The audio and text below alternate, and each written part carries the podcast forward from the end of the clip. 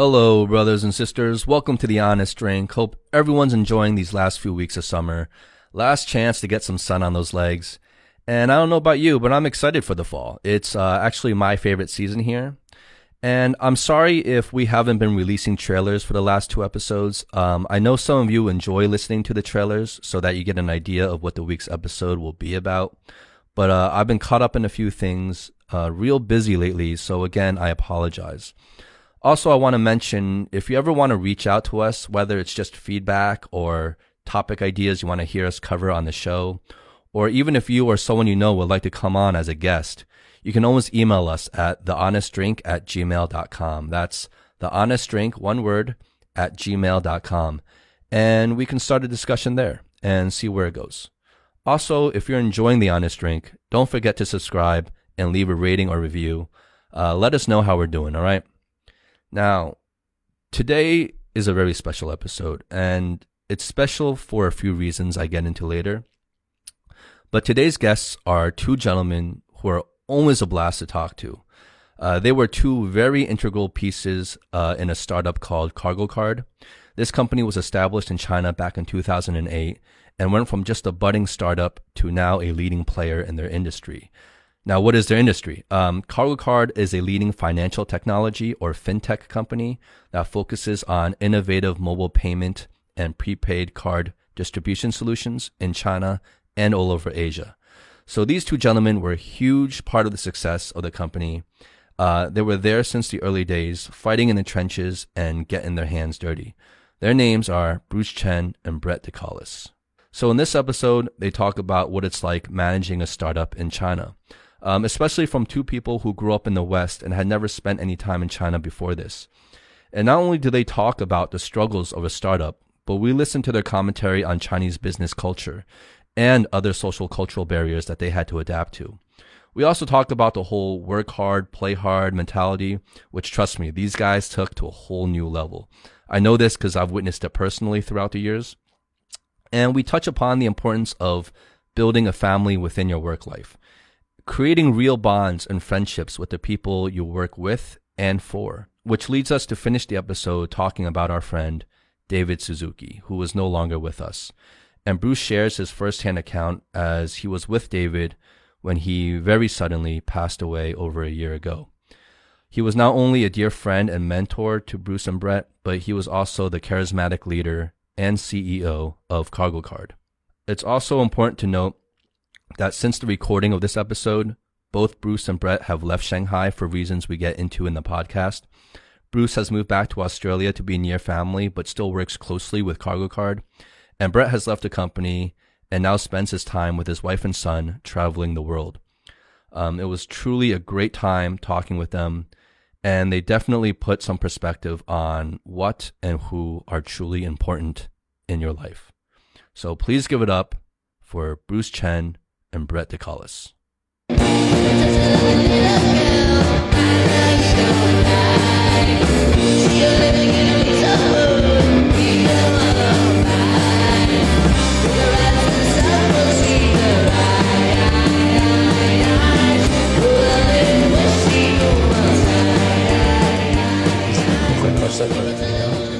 you drink at your own pace. I mean, everyone drinks at their own Yeah, pace. I mean, like we have.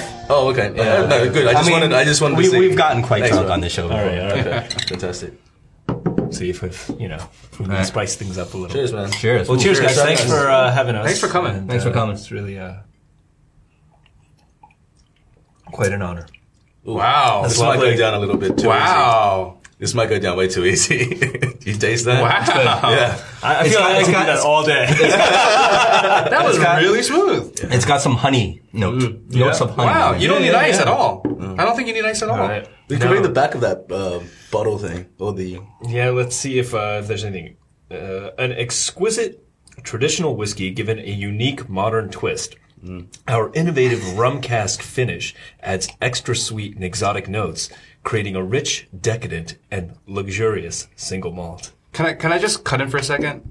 Have you ever thought about doing voiceover? That's pretty good, huh? Very good. you had that tone into your voice. While you were reading that, I was just imagining a guy on like an old-fashioned typewriter, just like typing out. I feel like I need uh yeah, a cigar and a nice blazer. Yeah, this, this is thing nice. is beautiful. This is really nice. This is really nice. This is beautiful. this is delicious. It's very good, huh? All right, so we we're going to be drinking a lot of this during the show, I guess. Fantastic. Yeah, Fantastic. that's I think- definitely I think going to that's disappear. That's definitely going to disappear. at the show. So, um, I really want to thank you guys for coming over, and um, I'm glad we're getting to do this now because I know you're leaving China, Brett. you're moving out of here, so I'm really glad we're getting a chance to kind of sit down and do a little podcast before you leave. Um, you guys have been working together for several years now, right? How many years is it? Uh, five years together, right? So I joined in 2013, as you Yeah, as you did as well. Yeah, so from 2013. 2013 to now. So I've been six years with the company, and so six years. I guess. Same- same as me. Yeah. So we've we've all known each other for quite a while. So I just want to give everyone a background of what you guys do. So you guys work at KargoCard. Yep. Right. Yep. Um, been working together for several years, and when you guys joined, it was very much a startup at that time, right? Yeah, yeah, yeah. Um, so basically, uh, so I know the backstory really well. So I'll, go for I'll it, kinda, go for it, yeah. I've had to pitch this many times. um, but basically, at the time that I joined the company, um, we had just raised a funding round, a Series B round. Um, but the main business that we were trying to build in China was the gift card distribution. So in the U.S., you know, you see uh, all those cards in the grocery stores, stores yeah, and- yeah. like you know it's a huge business there. Uh, but in china it didn't exist like that. There was a lot of prepaid card. It was all those um, like gas cards and telecom china mobile cards. Uh, but they were mostly sold b2b like in, in huge volumes and a lot of under the table money and that kind of it was that kind of uh, business and that kind of product so we were saying like, well, could this be a consumer market? But at that time, we had not launched anything in uh, retail stores, so it was still very much that B two B uh, business. And so when Bruce and I had joined, I kind of joined with the intention of uh, being more of a finance and data guy, uh, pulling out all of our you know transaction data and looking at how can we sell more cards. Um, Bruce was uh, helping to launch stores and going. You were going into stores and Right, like right. measuring them. Where can we put our racks and do all this? So everybody's kind of doing a lot of Uh-huh. everything. Um, so very much that startup environment, and um, it was uh, kind of a, a very you know different uh, pace, at least from what I'd been doing. Was it difficult? I mean, doing startup in China. I mean, I know the. I mean, you could talk a little bit about the the founders, right? So, like, you know, their background, uh, where they're from, and being not being Chinese, right? Coming to China, creating a platform. Really, like, what what was that like? Yeah. So, so, you know, so David, uh, Suzuki and Ashmit, uh, Bhattacharya, they are the two, uh, founders of the company. Uh, Ashmit more on the technical side. He's kind of the technical co-founder and David had a VC background. So he had been, uh, working in, in different funds, uh, in Silicon Valley for like a decade. Um, you know, uh, basically investing in deals. At a certain point, he got bored of that and he said he wanted to come to China and start a company. And Ashmit was the uh, technical brains behind building out that whole business that you see in the U.S. Uh, where all those gift cards are. He did that for it was it was a um, uh, basically a, a company within Safeway groceries uh, called Blackhawk, um, and basically Blackhawk was a an experiment that turned into a you know its own billion dollar company. Um, so I think for me, uh, when I, I came to China, I met Ashmit and Dave, and uh, I knew I wanted to do something a little bit less uh, corporate than before. But I, I, I also wasn't sure I was ready to kind of start my own thing. But I felt like, okay, I, we got the right people here, right? Like, so uh, for me, I, I felt at that point I was super naive because I hadn't, I never really spent much time in China before, never Don't done a startup. language. Yeah, don't speak Chinese. Uh, you know, uh, that's like I was, I was pretty much uh, very naive about everything. Uh, but I figured I, you know, we have two good players at the table: somebody who can execute it and somebody who can help us get it funded. Yeah. So, um, so with that put together, I felt like you know, at least uh, is worth giving it a shot. I think we we actually have a shot at, at making this thing happen. Um, so I, I felt a little bit confident about that, but. I don't know what your experience was going into it, kind of given everything that. Uh, Yeah, absolutely. I mean, uh, I don't know where to start, but I think you also had coming into China, being able to meet David and, and Ashmit through mutual friends, I think. Yep. And then you also were, you know, here for relationship reasons too with Monica. So Yep. your reasons of coming here and then, you know, taking that plunge to work at KargoCard um, was, was very interesting too. And then sort of how I joined, which I thought was pretty amazing, was actually a month after Brett had started. Um, and then he was actually part of my interview. Um, I thought these guys had been there for many years. Didn't know. He, Oh, so Brett was sitting in on your interview. I, I, I'd been with the company for like a month or two, but, but right away I started going in there and I'm like, uh, you know, I'm rolling up my Yeah, yeah, sleeves yeah, and I'm yeah. kicking ass and, and just doing whatever I can. So Dave's like, all right, just start doing interviews. For and so I'm like, all right. So you hired Bruce. Oh well, actually, actually, it's pretty interesting. Oh, I- Actually, him and Hubert were the ones that actually interviewed Oh, me. Hubert was and there Hubert had started at the same time as Brett, right? Uh, yeah, he started a few months before me. Yeah, Oh, so okay. Hubert's Sure, sure, another sure. mutual friend. I think we've all met. Yeah, and I came in because Dave was like trying to recruit me a few times, and then he was like, "Hey, uh, there's an opportunity that we need someone that's bilingual that looks after. We want to bring iTunes into Asia, right? Why don't you think about that?" And at that time, I was actually ready to go back to uh, Sydney, uh, and I went to Sydney for a week, and I was like, "Oh man, this place is so boring. I'm not used to like. I miss out all the uh, sort of the the buzzy, uh, the busyness of life, and Yeah. you know, the livelihood. pace. Yeah, the pace, right? I was missing that back at home. Every all my friends are married and they were settled down, so it's even hard to like even hang out with them, right? And it was just a different feeling when I even hung out with them because I felt like, you know, I'm drinking and they're just like, whoa, it's a weekday, it's only like midday. What are you doing? So I felt like there was a bit of uh, a culture shock there too. See, well, th- that brings me to something because I've known you guys for a long time. Obviously, I know KargoCard and I knew David. And, but from the outside looking in, right? From the outside looking in, I always felt you guys had this kind of, um, culture or philosophy, whether it was just you or company wide, I don't know, mm. but of this kind of whole work hard, play hard mentality. Yeah. Right? So d- w- was that was that something that that came from David, or was that just something that was a kind of cultural thing, or was that just mm. you two kind of just your own philosophies and and how you wanted to work, or like what was it, you know, or was it just the nature of the business itself, you know, where you had to you had to entertain a mm-hmm. lot? Right, right, right. I think it, for me, I think it evolved. Like obviously, I met David at a poker game through mutual friends, F and B, and there was drinking involved there. I think that's when we started. Was playing dice because Dave was really into his dice, um, and then it sort of just evolved from there internally. I think when I started working and I met uh, Brett and Hubert, we kind of clicked along, and then they were like, "Oh, you hang out with Dave, we do drinks," and it was kind of like a nice uh, coming together of people because it wasn't like, "Oh, CEO, CEO, you don't talk to him." Like, Yeah, yeah. that whole Well, see, that was yeah, that was the that was the fascinating dynamic because you guys were just like it didn't feel like you know like oh boss and you're an employee and it's just like it didn't feel like a normal working relationship. It was really a, a brotherhood, right? You guys are truly friends, and you guys, you know, for lack of a better word, as hmm. hard as you guys worked, and you guys hmm. worked really hard because I know the growth of the business today is largely in part due to you two.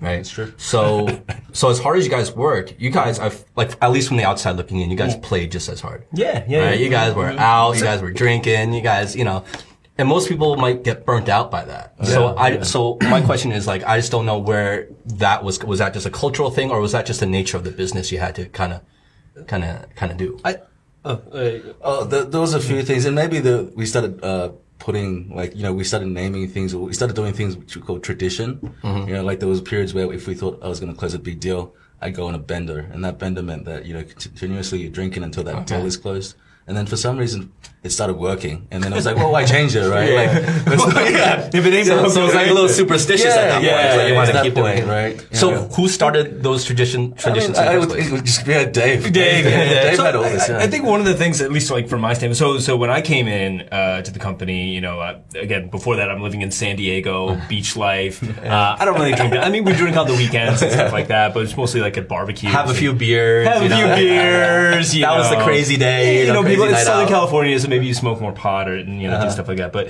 um, but then I come here and it's a, it's very much a part of the business culture, right? Yeah.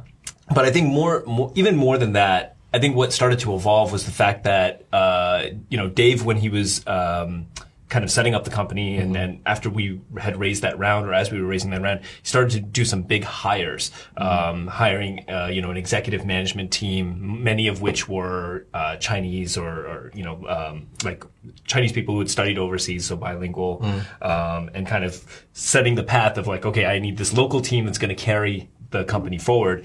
And then very quickly, people like myself and Bruce and Hubert um, started to step up and actually deliver a lot of the results. And so he kind of realized, I think, from from his point, and, and you know, he used to say this. He's like, you know, you guys are my most surprising best hires because you know, at the end of the day, there are very few people I can really count on.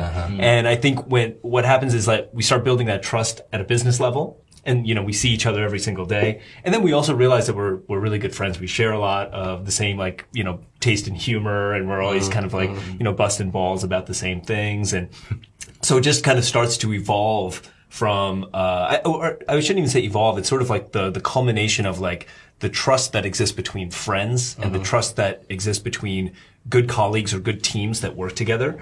And then we kind of had this double factor of like, so we're building trust on two levels. And so we really, um, you know, build these very strong, uh, relationships with each other.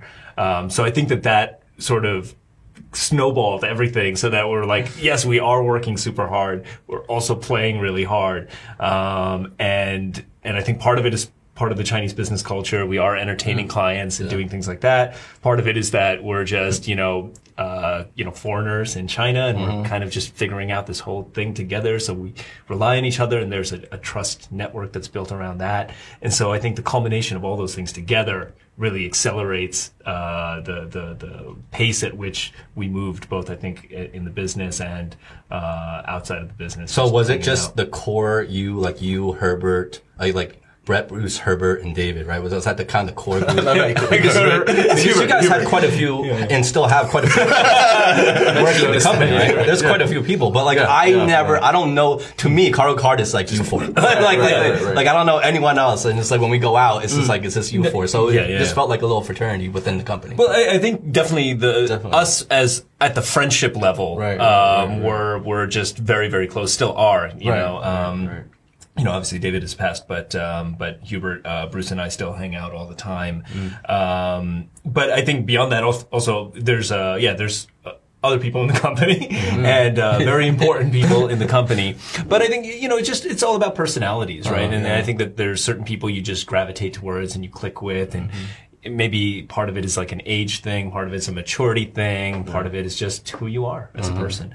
And um, and so I think like for us, we're particularly close, but Right. a lot of other people in the in the company are obviously super critical, and uh, and and we're also you know close at uh, friendship level, just not like super super close, not necessarily homies. And But we try to bring people in but, too, right? The, I mean, like you know, Hal worked with us. Hal Wood. Oh, yeah, that's right, I yeah, mean, yeah, um, we had like a little in- internal group. We'd be like, oh, you know, come be part of this clique. That's sort of so so part of the company, but we still try to like you know just have a fun time and chill out. And most of the time, we're talking not bad shit about the company. We're just talking about the bad problems that we're encountering. And uh, during those sessions, we Mm-hmm. It's actually fig- true, yeah, you- figure you- out how to navigate that together, right? Like sometimes Hubert's like, oh, just talk to such and such. I'm like, oh, okay, Hubert, thanks. Like sometimes at work, you don't get that, you know, five or 10 minutes of that person's time because they're busy doing something else. But because we had that extended period where we're just chilling out and then shooting the shit and being really blunt about work, like that sucks. That decision's crap. How did that happen? Um, we talk about it and then be like, okay, that bring- was that. You bring a different level of honesty, I think, Mm, when you're outside of the office because there, again, there are other people at the company and some of Mm-hmm. them are, you know, employees under me. I can't compromise my team's attitude towards the, the Yeah, yeah, organization. yeah, I don't want them to leave and I don't want them to just, You don't wanna know, be- undermine I don't want them to be yeah. stressed either. Like, you know, we, like part of our responsibility in the management is that we take on the burdens of, uh, you know, like, uh, we need to go raise money. We're running tight on cash, Mm-hmm. or you know, this customer is going to leave us, or this that, that kind of thing. That's like what we take on. But I think when we Mm. took that outside of the office, we could really, you know, be critical of ourselves. We could be critical of other people without having rumors get started, Mm-hmm. because it, uh, it sort of became this little war room that we could, uh, you know, hash out a lot of the issues of, of the business and and as a result of that, I think the the business was able to make quick moves because the next day, like you know, for example, if if Hubert, uh, if uh, you know Bruce had an issue and Hubert was like, "Yo, talk to this guy." Uh, make let me make this call for you. Okay, uh, maybe I know somebody who can help. All of a sudden, we're solving things that may otherwise not even get raised. Yeah, if you're just sitting within the, the confines of the office. So, um, so I think it created a, a pretty uh, good dynamic. Probably not the healthiest dynamic uh, in terms of like uh, damage to I our think that to Bruce had straight up established a pimple on his eye. We, dude, that was for this time, right? That I think we need to establish this like level that we're talking about here. So like we all have we all understand because we're talking a lot because we know each other. Yeah. If anybody watches this, But the they're like, listeners, yeah, what, they're what are they talking sure, about? yeah, yeah. So I think we need to establish the standard of like. like what does it mean when we're saying like play hard, work hard? What does it mean uh, like oh in China like doing business here is a certain way and you have to mm-hmm. adapt? Yeah, yeah, what does yeah. it mean to have that difference between if you had this company in America? Would it be different? Would you would you have mm. treat would you have lived lived it differently? You know, day to day, would it be different as opposed to doing it here? So Yeah, I, yeah, I just want to I want to talk about that. Yep, yep, yep. Um, so sure, like so inherently, I mean, what we're doing in China was essentially trying to take an American.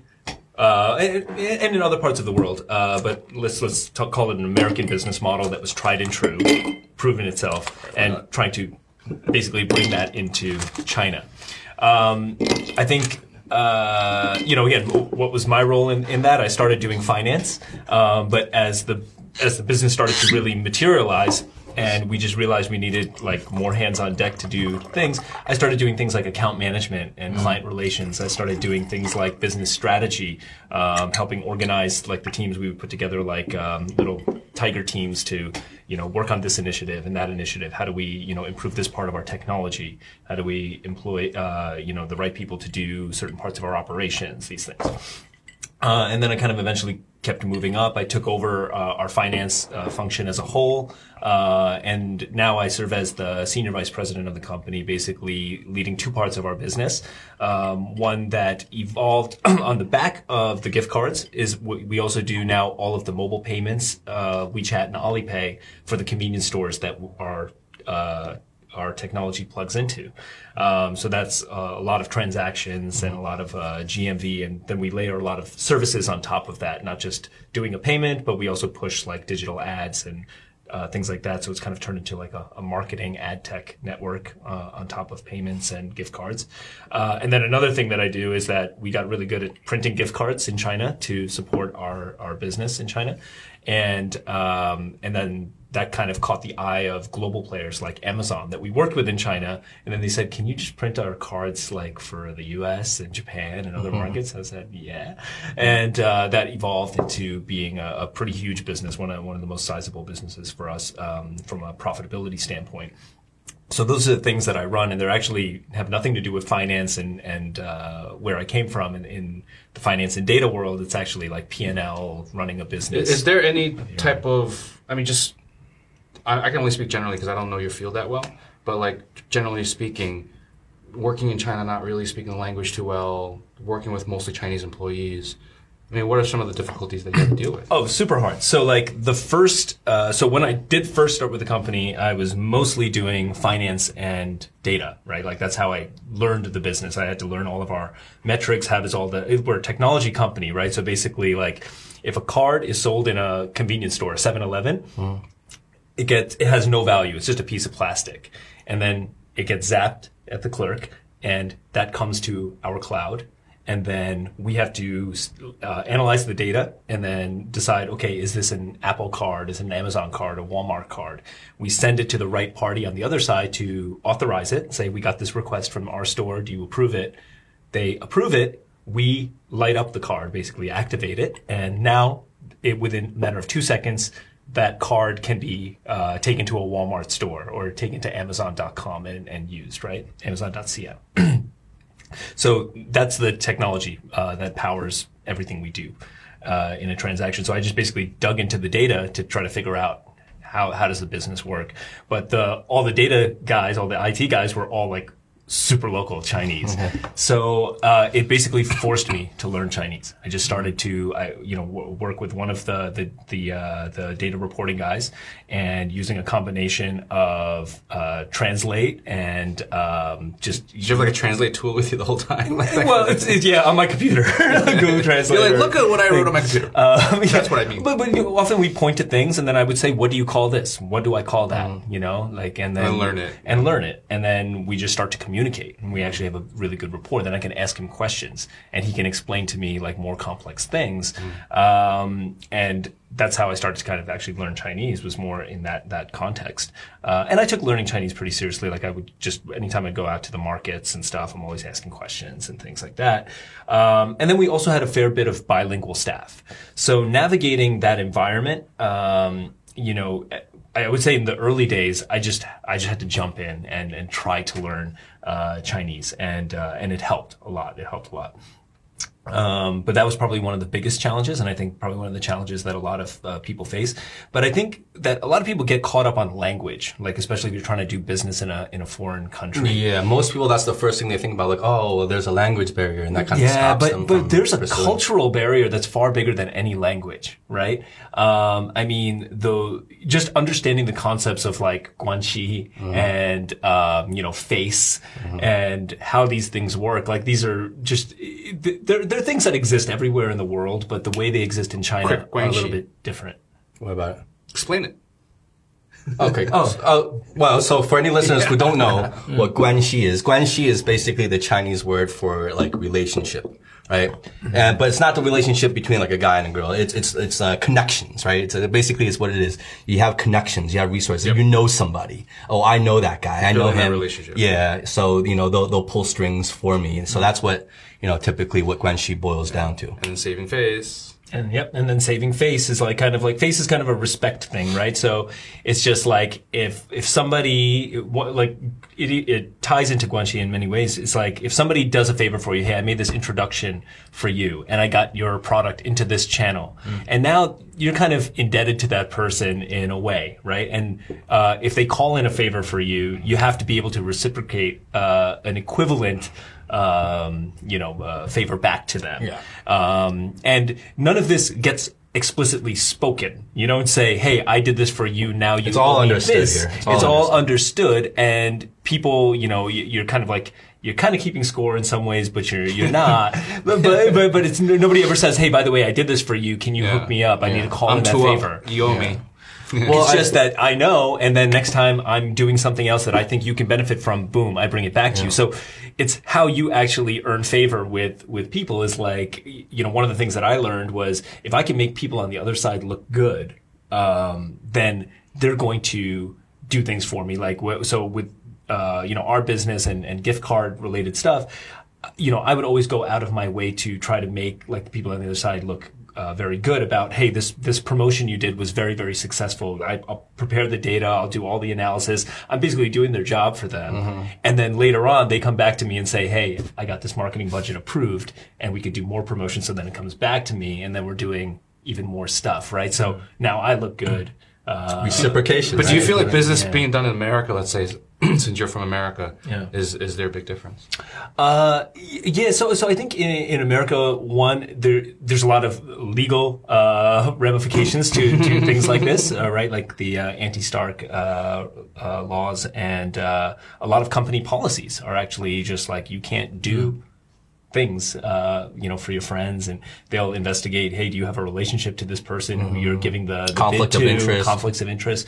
So, um, so, so you know, in America, people are very, very sensitive about that. Now, it still happens, of course, um, and- but I think it's more like the it, like internal politics within companies in, in America. Like you know, people do favors for, for each other and, and that's kind of fine.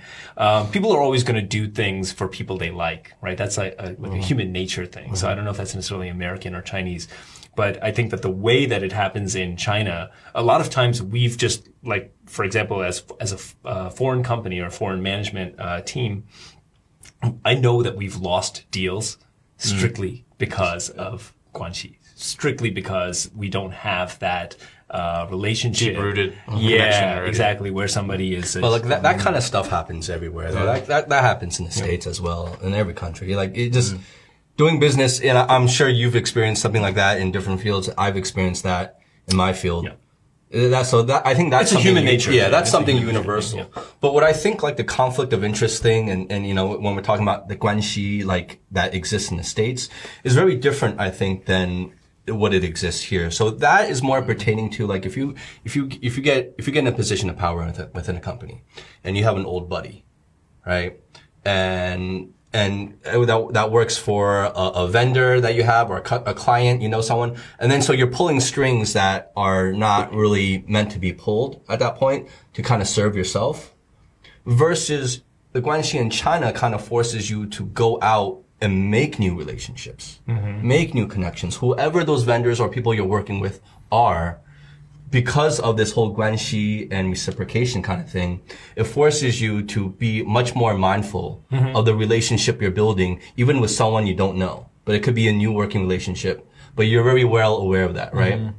So I, I feel like it, it's it's it's kind of it's it's a little different. You know what I mean?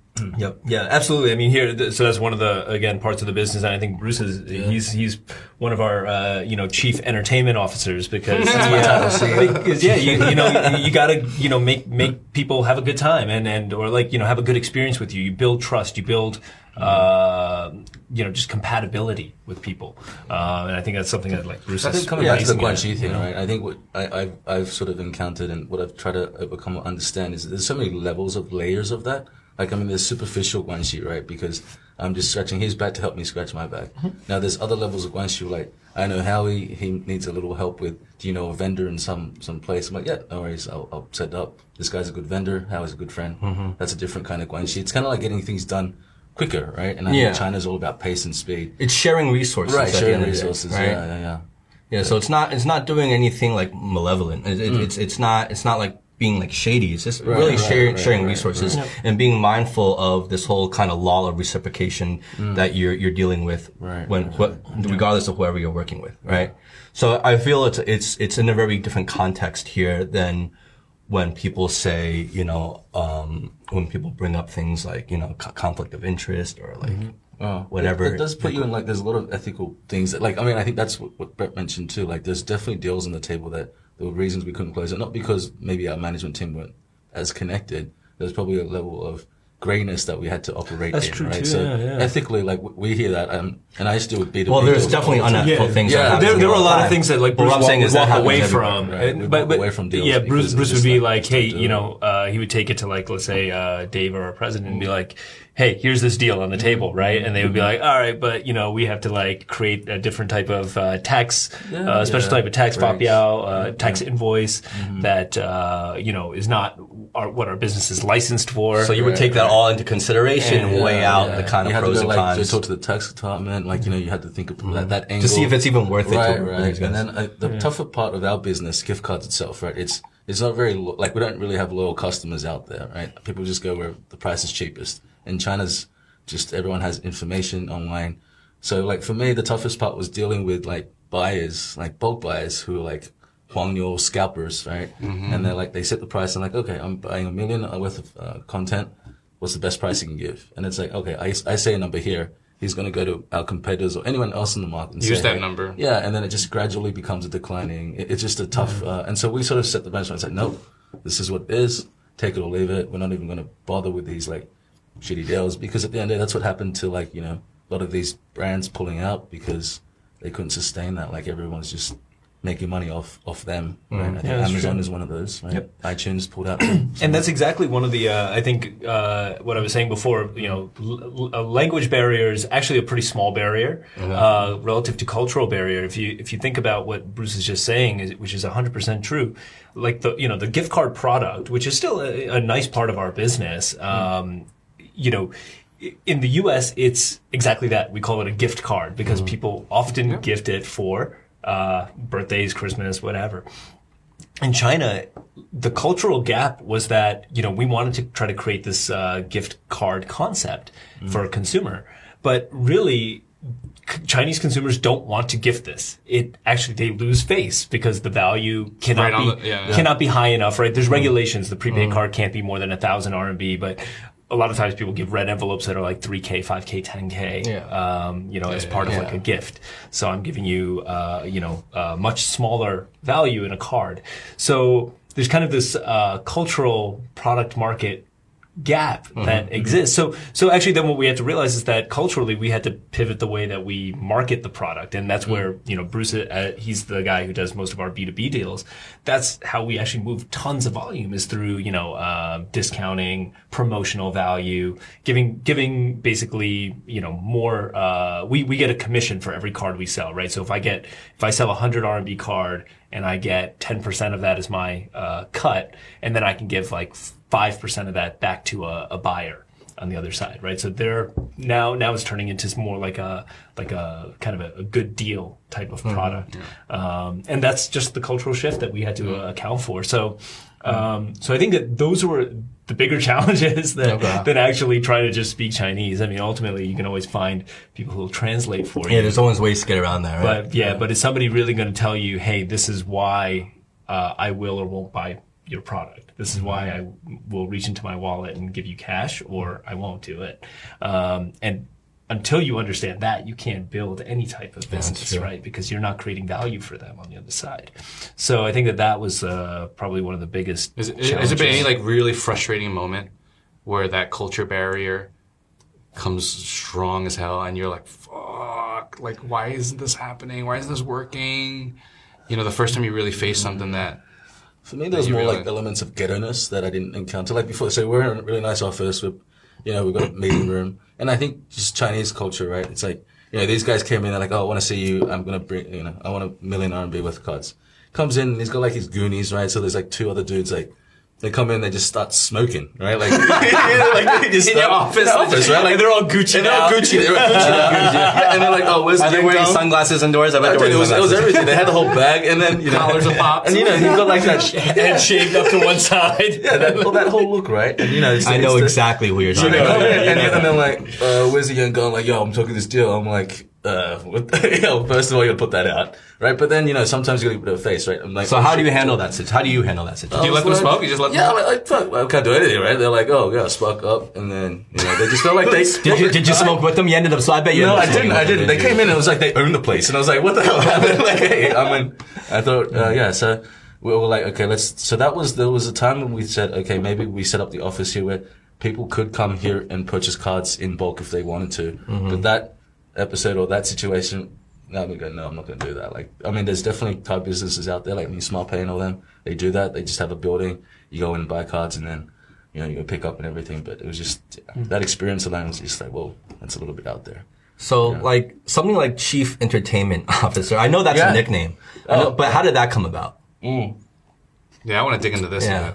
Yeah, so like coming back to that language thing, right? So I think Dave, a CEO, he probably had three words that he was very good with: uh, Pijiu, done, and like maybe one more, like Zai Lai Yiga. I think counting from one to six when he played dice. Oh yeah, oh, yeah, yeah. So also that, right? So he knew those uh, things, and then when I joined, I think um, because of the, the closeness and, and the company too, it was almost like now he always knew my schedule. So he was like, "Oh, you're not doing anything. You know, you're on this project. You're not that Not busy. doing anything? What do you mean Come, you're come hang out and drink, right? Like there were times like that, right? He's like, guys, He just knew uh, you weren't doing anything. I know you're not busy. You're like, Come oh, out. we're not doing anything. Oh, we're celebrating this deal. Uh, let's do this. Because like Brett closed in a million, whatever, right? Or Hubert just signed this contract. You did this. And they're like, all right, we get together and actually celebrate those milestones, which I think was really cool. And then as part of the, I think the CEO title, the chief entertainment officer side was more like, it, we, we kind of knew like for different milestones what kind of celebration was needed, right? Like maybe it was just a nice dinner or maybe it was just uh as simple as going to the happy hour place and drink all you can for like 90 minutes. And that, and that was good enough, right? But then if it was a monumental does it thing- go? How high does that scale go? Yeah, exactly. So the, the I don't know. I mean, we've done we've done uh, work trips to Let, Hong Kong. let me give you a more recent example, right? So we have, uh, you know, a partner that we're working with as we're trying to look at some of our overseas opportunities now. So this, this company comes in, uh, their CEO from Japan, uh, and their managing, uh, regional managing director for Southeast Asia from Singapore. So they both come in. And, and, you know, they're like, oh yeah, you know, so we, we have a long meeting with them about just how we can, uh, you know, offer our services to them technology wise. And afterwards, they're like, oh, let's go out and have uh, dinner and, and, and some drinks, right? And uh, I was like, okay, yeah, let's go. We're going to go to uh, to Goose Island. It's a you know gastropub here in Shanghai near our office, and and so the, they, uh, for whatever reason, the guy decided to like make an announcement. He said, "Yeah, by the way, because our uh, Southeast Asia managing director's here, he's our our drinking ringer. So if you try to make us drink, uh, he's going to take all the drinks and he'll be standing, and you guys are going to get taken Wow. down." So you guys were like challenged, fucking accepted. Well, well, you know, the funny thing is because Bruce wasn't actually in that meeting. He had a conflict, so he didn't hear any of this. But we said, Bruce, come to the dinner because you Bruce, got to get over here You got to meet this guy. yeah, that's what he gets. well, you also had, you know, uh, he has sends off the bat signal there. but but then so so what happens is that Bruce shows up uh, a little bit late because he was at a, a At different meeting. Yeah. over, yeah. And so he comes to, to dinner and we're sitting there and we're just having a few drinks. And these guys, you know, they, they think they have their secret weapon there. And all of a sudden, Bruce reaches into know. his pocket and pulls out a bottle of convenience store Baijiu. and for the viewers who don't know what Baijiu is, uh, it's basically if you ever come to China, they're going to call it white wine and just be convinced that you're you're you're not going to get You're white drinking wine. gasoline. Yeah, you're It drinking is straight. like the intense. Everclear of the US. it's like the Chinese moonshine. Yeah. and it hits yeah. you. It just hits you out of Exactly. nowhere. It's a China- it's a Chinese moonshine. The moonshine. first time I had baijiu, I remember I was like drinking. It was like maybe half of this cup, and I was like, "This is nothing." Like, Uh. like, like it's strong, but like Hmm. I'm fine. And like I'm having a conversation. I'm like, I gotta use the bathroom. I walk. I, st- I stand up and I fall, Fall right to the ground. Yeah. And I'm like, that's when you know. It'll get you. It'll get you. Yeah. That's what baijiu does. All right. So Yeah, so by the end of the night, so so then we're you know so Bruce busts us out, introduces them to to Baijiu, Yeah. and they're not. They're not. It was really, funny too because you guys had saved me the middle seat for some reason, and I, was, I come in. So wait, where were these guys from again? uh, Japan Singapore and and Japan. Singapore, and there was an Asian, there was a local, and uh, and also a local right? Chinese guy who was doing a little bit of translating. Um, but uh, so so then Bruce comes in and then he just starts warming it up. So he's just like, "Oh, sorry guys, I came a little bit late. Let me just uh, catch up." Boom, boom, boom. He's just like just looking everybody dead in the eye, just starts grabbing them cups and drinking like And- aggressively, like aggressively but calm. the ringer's like, what is going on? So where was the ringer from? Was the ringer Singapore. from Singapore? He's okay. from Singapore, and I can see the look in his eyes where he's like, "I've made a terrible mistake." It's like the Avengers moment where they're like, "We have a Hulk." You know what, I mean? What do you have? we got a Hulk. Yeah, exactly. So, so then we're going, and so by the end of the night, but then uh, it's all friendly. We're all having a good time, and we're really getting to know each other. Oh, by the end of the night, their ringer is just like he can't even like he's in the middle of a sentence. He'll say like three words, and then he'll just stop to think, and he just won't pick it up again. He'll just like stop, and he's like, "Okay, I think I'm done now."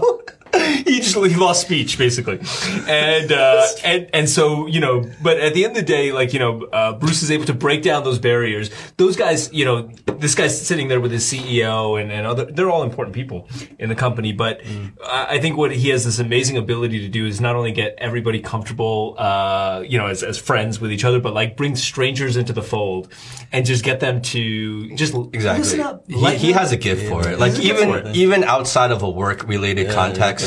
Like even amongst our own friends, like Bruce has mm-hmm. been for many years now, kind of like that glue, that social glue. I agree. Mm. You know what I mean? That kind of keeps us all together. Cause you, you there's something about you that, you know, you just, every, every, everything is welcoming. There's like no judgment. And, and even people who don't know you, like, mm. I, I- I've seen it with my own eyes. Like they're immediately comfortable around you. Right, right, Right. right. That, that's a gift. But you know, there's a deeper layer of that too, right? Like, I mean, how we all met and became friends. I'm still surprised I'm friends with Howie because I mean, our story goes back that. Uh, oh, I didn't like guy- Howie when I first met him. Oh yeah, yeah. I thought he was a dick when he I didn't like you either when he met you too. Oh, you didn't like me when I Fuck you. What did I do? Hey, you know, uh, it wasn't that you did anything. It's, it was what, just the vibe? It's what you didn't do. Just a vibe. Just a vibe. Okay. Yeah, you just, okay. We just didn't have a bromance, you know. And uh, I just like, like actually, I think when Howie and I uh, first met, we always just like uh, it was even good. always Yeah, we yeah, always just hang out and uh, That was like kind of like you know we were all through different uh, parts of our China story, right? Like Yeah. there were periods of time that we were like always just fucking hammered. So like there were times where I met Howie and he was hammered, and you'd been I think it was probably the second or third time when we met. And you're like, oh hey, haven't seen you before. I'm like, yo, how, Yeah, I've met yeah. you several times. So that was kind of. I think that's when you turn a leaf and you're like, oh shit, I need to, uh, you know, be a little bit less of an asshole. Not an asshole, but just you know, it was. Uh, I've had uh, periods of times in my life where I had a drinking problem. So no, we, we, we all had, we all had, you know. Yeah. and uh, I think called seven years in China. yeah, yeah. I And think then- a lot of my brain cells are already dead because of it. I don't know. And and for some reason, this liquid courage that we're sipping out now, this, this it's almost like oil to, to the gears that we do, and especially in a working environment. Sometimes after a, a hard day of work, just to have a drink with really good, like you know, the brotherhood or the friends, just to know that we've all faced the same challenge today. I mean, we sat through uh these management meetings where we look at each other and go, "Holy shit, is this really happening?" And it happens, and we just, you know, we take a little time out and, and sort of pick ourselves up. Right? It's like we've been put into battle. We took this fight. We took this war we might we might be we might have lost that battle, but we'll you know we'll pick up and keep going. And I think we had those moments where you know we thought about even leaving the company. There were moments where you know other companies were trying to vie for our for our talent, right? And we've spoken each other out of many. Yeah, we've uh, exactly. That's, Actually, that's actually true. That's Yeah. and I think that's one of the things. Um, you know, I think for anybody who's ever tried to do a, a business Mm. of any kind, um, but especially a startup that's trying to do something that's untested, Mm-hmm. uh, one of the hardest things to do is build a team, right? And I think that's one one of the things that Dave saw in us when he was like, "Wow, okay, I put together a group of people that actually." Will roll up their sleeves, get things done, and I, I like to be around them. I just want to be around people that I want I- energy that I want to see every day, right? Like, I mean, you spend a lot of time with the people you work with, so you want to make those good people. Um, so I think that uh, one of the things that uh, is really hard is keep keeping a good team because, especially in a place like Shanghai, we've all gotten nice offers. Um, and when, you know, when you're at a startup, you you don't make as much salary. Not all- it depends on how well funded the startup is, but you know, I, I think we've all made less money at KargoCard than what we could make in other places, and we've all had very rich offers. But um, what we've also done is kind of, as a brotherhood, talked people off that cliff. Like when somebody else has a, has a, an offer to double, triple, quadruple their salary Damn, going somewhere else. quadruple. That's a big number, right? And um, and you know, we say, but bro, think about this. Like, what what are you going to be walking away from? I think at the end of the day, I know when I was in that same position, um, you know, potentially looking to to leave and take a richer offer, I, I looked back at it and I said, well, you know what, like, I live. 10 minutes from where I work and uh, this whole neighborhood is amazing. The people I get to see every day and spend time with are amazing the business has tons of challenges. And we're far from finished on on achieving our mission but um but you know leaving all of the the good things behind would be far more damaging than the benefits of just Financial more money. whatever. yeah more money. Um, because that's not really going to define me or or create like long term uh you know kind of meaning to to the So it was more. It was more like kind of the environment, the culture, the mission, which you guys were on. Kind of just had much more, much more impact on you guys than, let's say, just just pure money and financial. Absolutely. I mean, like we've all been to each other's uh, weddings, which I, I know a lot of colleagues do. But like, I mean, we we created we created fake traditions around weddings. Like uh, when we know when the person's going to propose to their Mm-hmm. significant other, we'll make a trip to all go to Hong Kong or Taiwan or different destinations to go help them Macau. shop Ring bucking, yeah. shop for Ring that bucking, ring, yeah. buy that ring, and then like we hang out and party. But like we you know we give them shit the whole time. so it was like a, bach- a mini bachelor party. It's like a pre-bachelor party. Yeah, so we call it ring bucking, and it's uh, Ring bucking. Yeah, and uh, or like you know, uh, I had a baby bucking, which Right, was basically right, right. before you know my son was born. We all uh, just did like uh, we had a golf cart and we had nine holes, so to Uh-huh. speak, and we just had basically it was a, a bar crawl of nine nine pubs, and we just kind of went around town and had different challenges to do and stuff. Like these types of things are, uh, you know, you it's like I think walking away from it would be like walking away from family in some ways, right? A family that you really start to to uh, love, and like all family, you know, you you don't have to get along all the time, and it's better if you don't get along all the time. You can work through your issues and talk about you know the things that um, that you're having challenges with, but. Uh, at the end of the day, that trust, you know, it all, going back to, to, I guess what, you know, I started talking about, which is like the, the trust that we built as friends and the trust that we built through the business would have been uh, not worth walking away from. So, uh, yeah, So- it's pretty valuable So what you were talking before in terms of like, you know, um, whether it was you guys or, you know, other people in the company getting much more financially lucrative offers from elsewhere. Mm-hmm. And you would talk them off of that cliff, so to speak, you said. And you would even talk each other away from that cliff because you, you guys were offered. Was that, was that far, was that more, um, was that easier to do when David was around versus now, you know? Um, was the culture different when he was around? Uh, yeah, de- definitely. The leadership was different. Right? Uh-huh. I mean, I think leadership, his way of leadership was uh, was far different. Uh, he was very much enriching. He passed up so many of his skills to us that I think we still use to this day. You can't put a price on that. Um, yeah, de- definitely, definitely. Like, what kind of impact did he have on you guys? Um, he, because he I feel us, like he us, really he really let us run the show on things because he believed in us. So he trusted Uh-huh. us. So like, and and you know, partly of that, he knew that we were never going to screw him in any business deal, any friendship, anything of that nature. So he was always very supportive of us doing doing what we were doing. Mm-hmm. Um, you know, I, I don't think he, I, I don't know about you, but he never really came down on me and said anything like, "Oh, you should be doing this or doing that." If anything, he was more like, "Hey, you should make sure that you get, you know, adequately compensated." He's like, you know, you should figure out, you know, how to structure something in your contract that allows you to get, you know, benefits from every card or every deal that you do. And I was like, "Oh, that's really nice from a CEO that's looking out for me." So like there were elements of that, and I'm sure we have certain commissions in our in our in our in our contracts that have a huge upside. You know, should that be uh, should we hit like a billion in you know in sales for, for my channel or whatnot, right? I'd be like, you know, let's let's bold up. I'd be bringing like I don't know, not 21 year old, but something something more 35-year-old. some Louis 13 or something. But um, So w- would it be would it be harder now to walk away from those same offers? Let's say, you know, what I mean, it would be easier now, I think, right? Given that uh, easier now to walk away from those offers or take those offers. Oh, yeah, yeah, yeah. Easier to to uh, take those offers uh, because uh, I'll speak for myself. But you know, you asked like what what are the things that uh, that uh, David had kind of like Yeah. taught or the lessons kind of that were handed down. But I think um, there were probably too many to count or too many to name. But I th- I think some of the, just the more uh, life principles. Um, you know, I think he was somebody who, who always would remind me to look at the, the things that are happening rather than, than the things that are not happening in your business. And, uh, you know, speci- specifically in business, but I think it applies to all parts of your life. You know, you set goals for yourself. You say, okay, I want to make this much this year or, or in my business, or I want to, you know, do X, Y, and Z.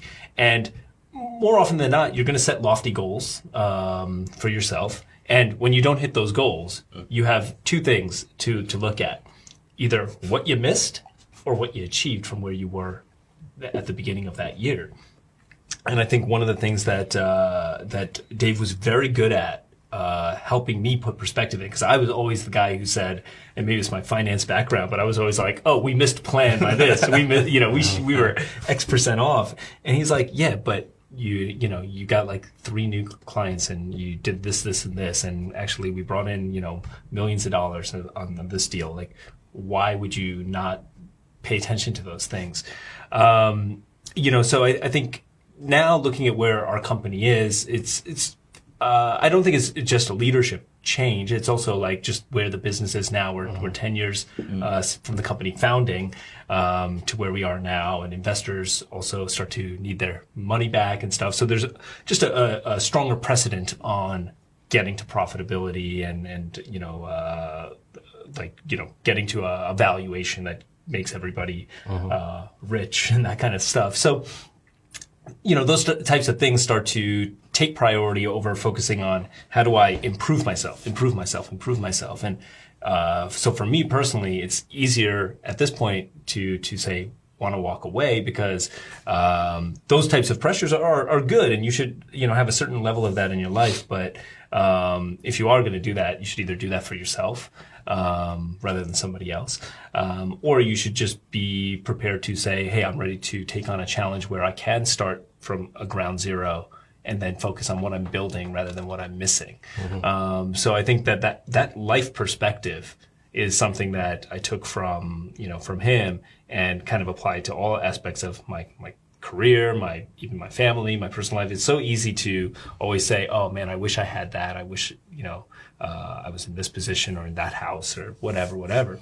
But it's like, look, I have so much, and I you know I remember that daily because of, of, of you know his influence in my life. So um, I think that's probably one of the biggest things because that actually totally shifted my perspective in life. Totally shifted it. I think, and I think they think the money, the monetary value is kind of something that's just, you know, from, for us, I think we could say that money's never been the real, I mean, it's great to always have money, but actually like having that happiness of being in an environment or a place that you want to be at every day. Like waking up every day and be like, I want to be at the office. I, I want to put those hard yards in. I want to work extra hours on the weekend. Um, you know, those are the self-sacrifice that we take and we're happy to do. Like I think the time that we start, we start doubting what we do and the effort and the time that we put in, um, you know, it's it's always nice to know that there's a one million RMB paycheck out there for you in salary. It's comfortable, but um, I, I don't know. It really comes down to where you are, uh, you know, where you are yourself. Like for me, I don't think I would want to go work for a like a Nike or someone like that, or whoever it is, right? That has a, a gift card position. Um, for me, that's just more like okay, now I've got to spend a, nev- a next you know X amount of years there, and not be where I feel like KargoCard has allowed me to develop as an individual to be more like flexible, go seek out other opportunities that, you know, you uh, you have kind of more control of your own destiny rather than. But KargoCard now is, is is beginning to become more like a corporate kind of culture, is it not? Is it always been? Uh, That's it's a, Yeah, yes and no. Yes and no. I, I mean, I think that that's. Uh, I, I think what it is is that. Um, how, how do I want to say it? So, so I think that yes, as as things start to mature and shape up, um, that starts to happen, right? Because as a startup, you're you're trying to test things that are unproven, and then Exactly. as certain things that you've done become proven, then you say, okay, we're we're definitely going to do this business. And no business has one single source of revenue, right? We have a few different business lines. So like we say, okay, we're definitely doing this because it's working, and we're going to definitely do this because it's working, and this one, uh, maybe we'll keep doing it, or maybe we'll we'll decrease the uh, effort we put on it. So as that starts to to shape up in in that regard, yeah, it does start to become more corporate because then you start to set those targets. It kind of takes me back to my, my old life, right? And that's kind of what I was saying. Mm-hmm. Is like you start to focus on, all right, well, here's my goal and here's what I did. And rather than looking at what we did, it's like looking at what we missed because these businesses become mature. So Well, everything starts taking shape now, right? Yeah. And then you kind of get mm-hmm. set into the typical kind of business structure. typical business structure, more corporate structure. So, so I, I do think that that's uh, happening, and that's not a bad thing, right? That's good. It, Mm-hmm. I, I want that for the business because that means that it's getting to that next level. Yep. Um, but it's also just uh, a point of reflection for, for, for me, and I think Bruce and I have both talked about this in, uh, for what we want personally. Um, you know that that I think it's it's time for for me to look at okay, what else can I be doing that puts me back in in that area where we were really having a lot of fun and um, you know things were accelerating and, and different every day and I think the growth is always going to be there for, for KC, like Ocargo. I think we've identified what the, the future opportunities are in the market. I mean, we've, we've really, we really stretched ourselves at, at the, you know, last few years, probably figuring out what works and what doesn't. And we've really thrown, like a lot of, we've cast a wide web or a wide net of things. Now everything's sort of, you kind of know where it's at. And, and I think that requires now like a greater effort. Um, so it's almost another commitment. I think in my mind, like five years at this company again. So it's almost like, you know, where do I want to be? Do I want to, at my age, right? You know, obviously, then another five years to that, I'm like, oh, I'm almost like, you know, late thirties. Do I, am I, am I still going to be in China? I mean, I've had a, I've always had a nice nine years here already, right? I mean, I'm also looking to figure out whether I want to go back or Yes. know. Question. Both of you. Would you go back to your own motherland? Your whole old country? India? America? No, not mother motherland. Okay, America, Australia. yeah, yeah, yeah. So, so I mean, um, you know, so that's that's in the cards for me. I mean, that's happening in the next uh, few. But you don't months. think America's kind of fucked up right now? Like, like, why would you want to go back? There? Well, so so everything's fucked up. Um, you know, I I think there, there's no such thing as an amazing like, or excuse me, there's no such thing as a perfect place. But to me, the world is an amazing place, no matter where you are. Yeah. Right? Like most of the suffering and, and misery that people experience is is brought on by themselves. Um, and as I, I start to spend more and more time thinking about like life and the, the you know the grand scheme of things, I, I really do feel that that actually you can control most of that misery and and how you know how you look at everything as being fucked up or perfect or Perspective, right. beautiful. You know, um, like overall, like like if I look at like my life in America versus my life in China, um, they both had their own sets of challenges, right? Like I mean, there were a lot of times when I first moved to America that I felt super out of place. Uh, the same way I came to China and I felt super out of place. But over time, in both places, I found my place is a place that was specific to me. Um, and I think if, if uh, you know, I go back to America now, there will be a, a different experience that I have altogether. a new adjustment. A new adjustment, a new adjustment, and I need to. That that's the work that I need to put in is to to uh, not look at everything that is wrong with that environment, but look at everything that works for me in that environment. Um, but but you know we don't know right now. Like like my you know my, my wife and I were always discussing like w- you know we're going to take a, a little you know period of time to travel and and see the world. And we're not dead set on going back to America. We're not dead opposed to coming back to China, but we're also open. Like, what if we end up in India, where we decide to spend a bunch of time? And you know, uh, she's super passionate about her yoga practice and and things like that, and that's a great environment for that. What if we realize that's where we need to be? I mean, mm. I'm, I'll end up full circle back, you know, where where I was born. Or what if we end up in Europe and just realize, God, this is like this is mm. awesome. I want to be here, or we're in Africa and just say like, you know, this is a beautiful culture and amazing mm-hmm. food and environment. Like, I want to be here. So whatever happens happens but but i would i i look at uh, wherever i go next as just being like uh, when it feels right and, and when i'm ready You'll I'll know. i'll know Well, it, it sounds to me like um, you're chasing that exploration of the unknown, that kind of feeling. Like it's just that that same kind of like feeling when you're at a startup, right? Everything is kind of unknown. The future is very is very unknown. Everything's you know, but but you're exploring. Mm-hmm. Everyone's exploring together, and there's like this this feeling of discovery every day. And each day you go to work, you don't really know what to expect. Mm-hmm. It's a whole new thing. Now that that's that is slowly changing within your company, is that the re- really the main reason why, or is that part of the reason why you're deciding to leave China? Is to you, you want to keep exploring. You want to you, you kind of s- still have that spirit in terms of going after the unknown. Yeah, uh, that's like almost dead on. That's very uh, insightful of you. So basically, like uh, that's that's probably one of the primary sentiments of even kind of just taking this break away from China. It's not saying I need to get out of China. I mean, uh, yes, in some ways I do.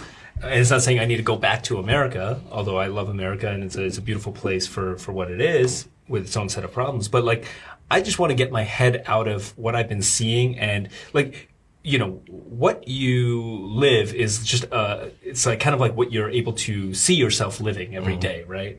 And if you can get yourself into a mindset where you can see something bigger, you can maybe try something new, right? When I put myself in the mindset of, I could live in China, which was, it took me a, while to get my head around that, but then I, I just said, let me picture it and, and see what that looks like and maybe I can do it. And I came here. So now I, I kind of only see my life in China, in Shanghai. And, um, and what I want to be able to see is a, little bit more of what can I possibly do? What can I possibly live?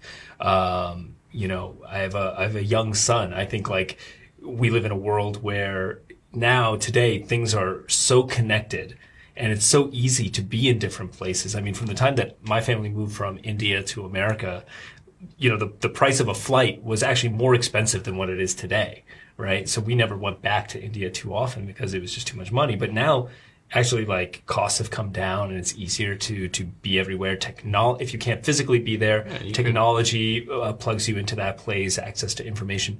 So it's like all of a sudden now anywhere is fair game. And that's totally, totally different. Uh, I think uh, position that my parents were in. And it's it's only going to get more and more. Yeah, that, that way. exactly, Yeah. exactly. So I want to. That that's part of what I want to be able to do with this is look at what are all those unknowns that I would never think of, right? Like those black swans. Mm-hmm. Like you couldn't before anybody saw a black swan, they didn't know that they existed, and then once you you see it, you just realize it exists. It's possible. So that's a, a huge, huge part of, of what I think the next uh, step Mm. great. is. Oh, for That's me. got to be like a really freeing kind of Yeah, feeling. that's right? huge. Yeah, ner- uh, it's a little nerve wracking too, but uh, but yeah, but it is. I think uh, anything worth exploring is nerve wracking, right? Yeah. But it wouldn't be that exciting if it wasn't nerve wracking, right? True, like it just true. wouldn't be the same. Yeah. When you get too comfortable, right? It becomes like it's time for a change sometimes. Yeah. Just, uh, So where, where, where are you at then? Bruce? Um, similarly, like I mean, like the question is, would I move him? Yeah, I would. I mean, like now, I think part of the maturity Why, process, um, just you know, knowing now, like how how um, if you look full circle, kind of like growing up in for me, growing up in in Sydney in Australia, it was in it was a place where I'm sure Brett also counted too. Like I'm in a place where it's just you know I'm a minority, and then you know learning Chi- uh, English back then because it was a second language, uh, and then sort of coming to sort of figure out what my identity was because there was a time where I was like, man, I don't really want to be like I said, like Asian. Like you don't want to be like you know the Jane you know all the. The you don't want to be known connotations. first as the Asian guy. Right, right. You're right? the token Asian guy in, in, Yeah. in the school or in the group. I know that feeling very well. And then so like it wasn't until later on when I actually came to China, I was like, man, I'm I'm really embracing my identity. Like I, I love being Chinese. Like, I mean, I think I'm so proud of a certain element of that, and I'm really grateful that I was also able to be brought up in like an Australian society or the background. I still see myself as Australian, of course, but now it's not like I I think I've made that bridge where before I was like, uh, I kind of like it was kind of like you, you shun away that cousin of yours that was you know you know the drunk at the table, the drunk uncle, and I think China was that at some point. Now I'm more like embracing of that. I'm like, oh, this is me. This is who I've become, and very proud of that. Um, and you know now being in Asia for so long too, I just really embrace living here. Um, but I can also see as my parents get older, like, you know, I would take on more responsibilities as well. Like, I think in traditional Chinese norms, it was always understood that the, uh, the son in the household was to look after the parents. And then, you know, through my upbringing in Australia, my parents were always like, you know, one day you got to come look after us. And I was like, what, what are you talking about? Like, my Aussie friends are like, Yeah. their parents are happy. Oh, sorry. Their parents are happy. They're like, oh, as long as my parents are happy, that's cool. I I just was like, oh, yeah, same approach. Like, as long as you guys are happy. But in Asian cultural mentality, it's more like the son always comes back and looks after the parents because it's mm. kind of like, but I don't think it's like Asian culture. I think it's like in every culture. It's almost like when you're It's young, in every culture, but it's, Yeah. it's very pronounced in Asian culture. Right, right. a little bit more. Absolutely. Filial piety. Yes, yes, that word, that word. It's hard for me to say. Way, way, to, way to whip out a big word on us. Okay. Can you spell it? Two big words. Q R S.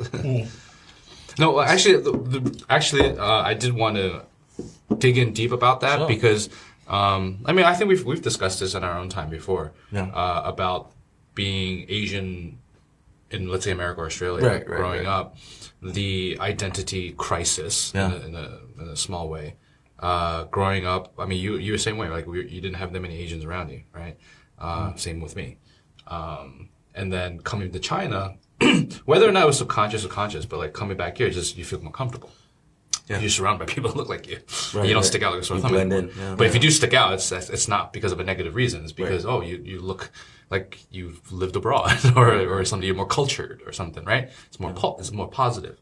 So going back to that, you feeling that you found you've rekindled that identity inside of you, right? Yeah, yeah. Um, but now you're saying that you'd be okay to move back to Australia, like Yeah, all the time. I mean, I'm, I still identify myself as a, as as Aussie, yeah, Australian in that Mm-hmm. way. I mean, I'm just fortunate that I'm also Chinese looking. Mm-hmm. If that makes sense. Oh, But okay, so let's go. Let's Sure. go on the flip side. Okay. You when you came to Shanghai, less about your identity in Sure. terms of race, but your identity as a personality. Uh, back in Australia, I, from what I reckon, Yeah. you were very different than, Yes, yes, than very what you've become here in Shanghai. 100%, so yeah. how, how how has that affected you? You think?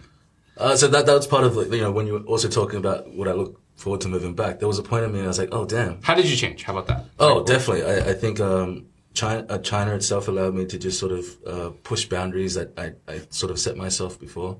It, it showed me. It showed me What a kind of place boundaries? was. Uh, just you know, whether it was relationships, whether it was oh, just my personal boundaries on, on things in life, right? Like um, uh, an explanation. So just for example, like okay, uh, Chi- here the, this you know in, in Australia, I was like I was more of the mentality. It was like okay, um, you know, you're in a relationship, then you're with that person, right? But here it's kind of like I saw all these Asian guys like Monday, Tuesday, Wednesday, they have a different girl. So like when I first saw that, I was like, whoa, what is this? thing I want that. Yeah, yeah, yeah, yeah. I Is was that like, what you holy said? shit, how can you get away with that? But it was, it was like, cool, that's that's awesome. And I, and I saw a bit of that. That's awesome. I saw a bit of that in Hong Kong, right? That's that's actually interesting. I am home. I'm so Chinese. Like this all works now. So like, I look like this, but I got this passport.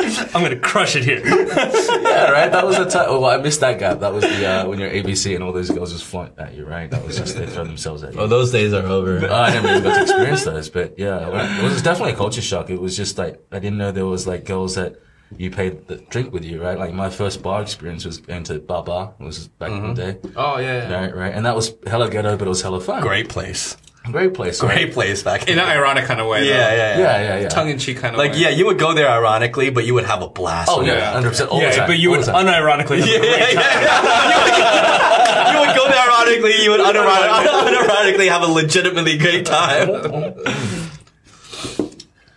Yeah, so so I, I kind of uh, I don't know if I explained the or explained the question that you asked me, but yeah. Uh, Did you? I don't, Yeah, I where did you What was the question? Ironically, What do you think the question Yes. was? Because you're answering something. The question was yes. Uh, Oh, my, my, so how did boundaries, you change? right? How My did you boundaries, change? yeah, yeah. change. Also, definitely drinking for sure, uh, and I think not drinking in a bad way. It was it was a good okay, way so for me to just to- socialize. Yeah, Correct me if I'm wrong. Just Sure. to stop me if you think I'm, I'm wrong. Stop. But in a very general way, before you moved Yeah. to China, you were a lot more. Um, I guess you could call it more simple, a little bit more. Um, reserved. Conservative. Yes, yes, yes. right? Conservative. And then and then now, uh, I'm not saying that you're not conservative Right, or you're right. not simple, but you definitely have seen a lot more in life. Yeah, yeah, whether it's through drinking, Right, whether right, it's right. through social activities, uh, even like exploring different Yeah. countries. Yeah, yeah. You know, I, I think what you're getting at is, is more like before I was more judgmental of things. I think I was more, uh, you know, when I met someone, I'd already, you know, classify them. It? Categorize yeah, them? categorize them. Oh, is that how you used to be? Yeah, Okay. definitely, and I still am. I think it's part of my Scorpio nature. But I think coming to China, it made me go, you know what? Who am I to judge, right? Like, I think, you know, if if they're happy, they're happy. Like, who am I to judge if they have, you know, girlfriends on the side or they're, they're into guys or whatever, the, whatever it is, right? If they're happy, they're happy. interesting. Um, so before I was more like, Ugh, you know, let me. So like when I met James Wood, right? exactly. I met him through my roommate Peter, and I saw James Wood, and I'm like, damn, this guy's chugging out of a five liter black label bottle. And I'm like, dude, that's the the kind of friends that I hang around with in Australia. But you know, lo and behold, he's a great friend of mine, dear friend of mine, and I'm like, man, if it wasn't, if I, you know, if I didn't judge him at, at that time, and he turned out to be a really nice guy. You know, I felt like I would have missed something there, and you know, this happens. I hear think, that. Uh, you know, that's what. And now he's one of your closest Yeah, friends. exactly, exactly. We just had him on our last podcast. as Oh, a you did? Yeah. Oh, okay. All right, James Wood. Shout out to James. shut up. I definitely hear that. You know what I mean? It, it's so so. You know, I think it's it's it's actually uh, enriched me. It's actually uh, broadened my horizons on on on perception in life, and I'm so embracing everything. Like you know, I think someone who could be on the street or whoever it is, whatever it is, they might be even in a happier state of mind than I am when I have employment. I have all this. Everyone has their own challenges, and I feel like you know, it's just about how you deal with them. That's actually a really interesting perspective because I was wonder I was thinking recently about uh, at least personally Yeah. my life back in New York and my life here and whether it's the activities I partake in, the circle of friends that I have, Yeah, yeah. um, the differences, and it's quite different. Um, and I think you summed it up perfectly. I actually reduced my judgmentalism, even though I know you guys think I'm very judgmental. But like, trust me, it's a lot less. Before, before I was, was much real worse. I was much worse. I was a dick. I'm still a dick, but not as bad. Right, right, No, I've, I've definitely reduced it by a lot, and and that that's totally subconscious. And I have only realized it now that you said that. Mm. It's pretty interesting. But that's what I think. That's what happens when living in a, in a city like Shanghai, because even though it's from New York, we have a lot of people from all different cultures and races. But I mean.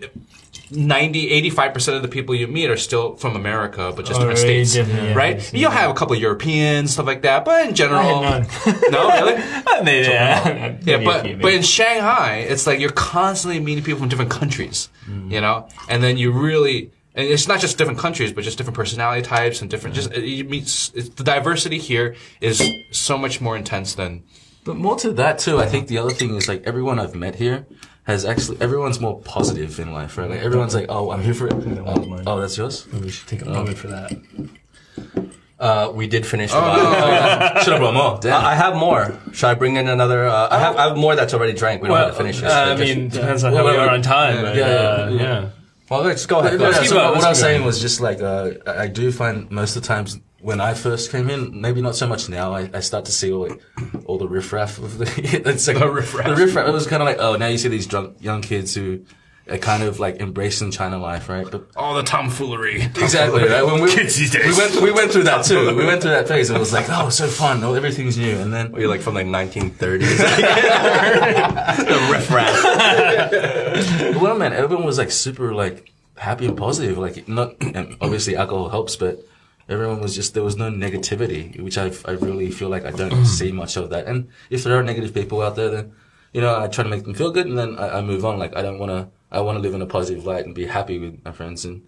And I think I think in China it does it does it, there's a lot of people that are on the they they see the good in the bad. Yeah. Like, you know, people say, "Oh, this is China," and they get you know it's like that two year thing where it's fight or flight, right? There are a lot of ABC girls, ABC guys, whoever it is, or maybe whatever. They come here and they think, "Oh, China's great," and then within two years they really realize if they can kick it or not, right? And and I think it's a true testament of who we are that we've been able to kick it along for the past two years and, and still really enjoy this place. This place has changed so much, right? Like It's constantly changing. Yeah, It's yeah, constantly yeah. changing. It's constantly changing. it's changing. great. I It's- feel like every two years there's there's a there's a big shift in Right, some right, way. right. But see, that's what I love about it. Right, You know what I mean? right, Like, like I'm from New York, right? And and a city like that, as great as it is, it's a fully matured city, and it has mm. been for a very long time. Yeah. So you go back now versus me going back there ten years ago. It's pretty much the same thing. Right, right. Nothing really has changed. Right, right. A few new restaurants or a little more sterile now. That's about it. Maybe, but but it's it's more or less the exact same thing. as opposed to someone like Shanghai 10 years ago, it's completely unrecognizable than it is today.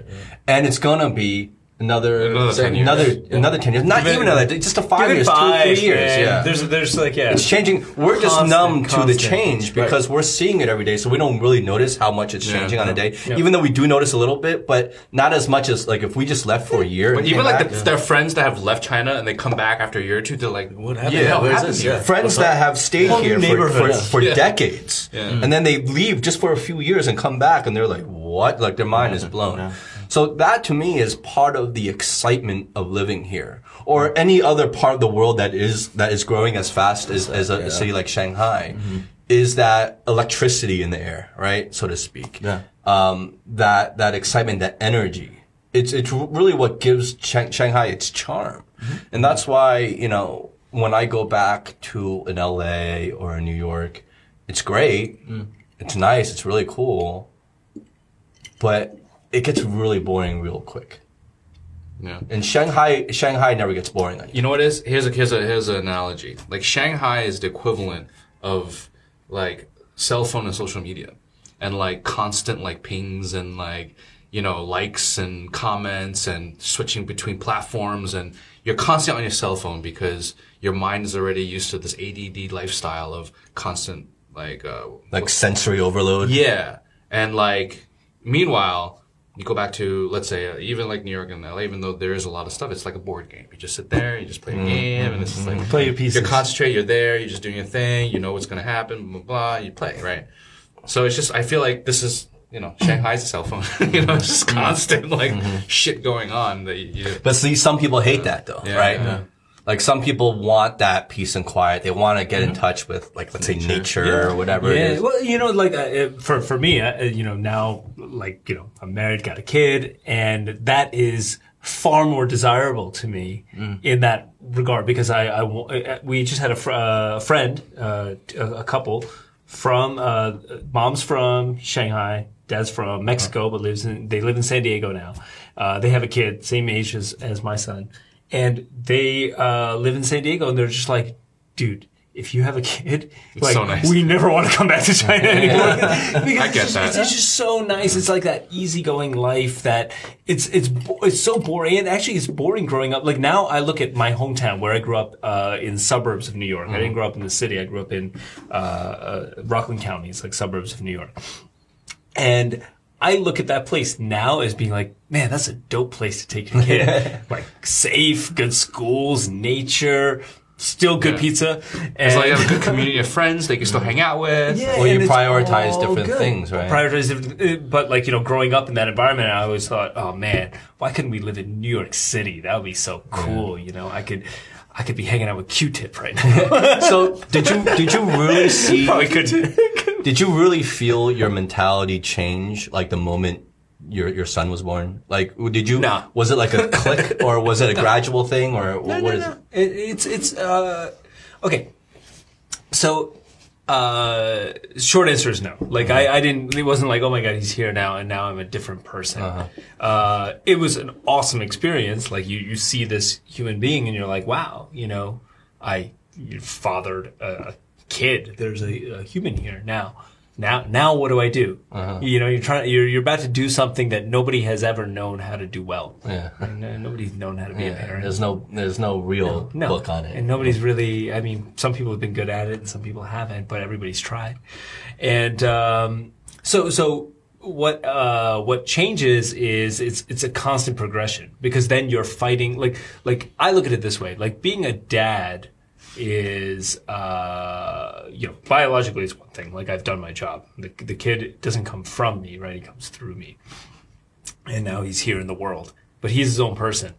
So I could either choose to impose my worldview on on him. I could choose to expose him to my worldview and expose him to others.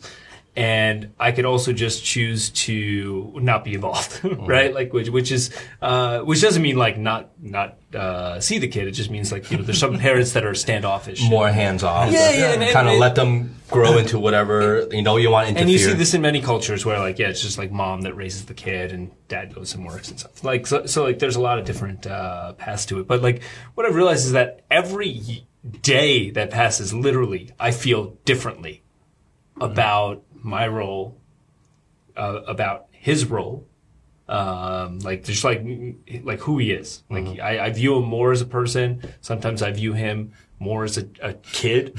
Sometimes I view him as just like what, what what's wrong with you? What are you, what are you doing? I'm smart. She's smart. You why, why can't you make it to the toilet? Um, but, uh, but yeah, so so that changes everything. It's it's not like a overnight thing where now all of a sudden a, f- a switch has flipped and I'm a different person. Actually, I didn't. I still don't think that I've changed at a different pace. I change as much as you or mm. you or you change. Whether or not you had the kid or at No, because it's mm. just different. It's just if I didn't have the kid, does that mean my life stops moving? Does it mean that I stop growing? Does it mean that I stop mm. caring about Yeah, it's- it's what normal. comes next? Yeah. It's just It's- another thing that that. But a kid yeah. can put like it's like a speed boost, Turbo like a- boost. yeah, yeah, turbo boost on these changes, right? Because then all of a sudden you feel this urgency or this pressure because now all of a sudden now you have this life to to be responsible for all of a sudden. Whereas before you were only really responsible for yourself, right, or your wife, but now you have you have a kid to be responsible. So that can often put um, you know the, the changes on you know yeah like a speed boost. Like all of a sudden there's this urgency to do it. You got to do it, so you make things happen maybe quicker, or you change quicker I than you feel like there's a would. reverse of that. Like, actually, the turbo boost is actually from someone like me. I feel like looking at someone like Brett, who's married, has a kid. I'm like, holy shit, I gotta catch up because I need to go and, good- you know, I need to be in a relationship that I'm happy with. I need to probably look to settle down.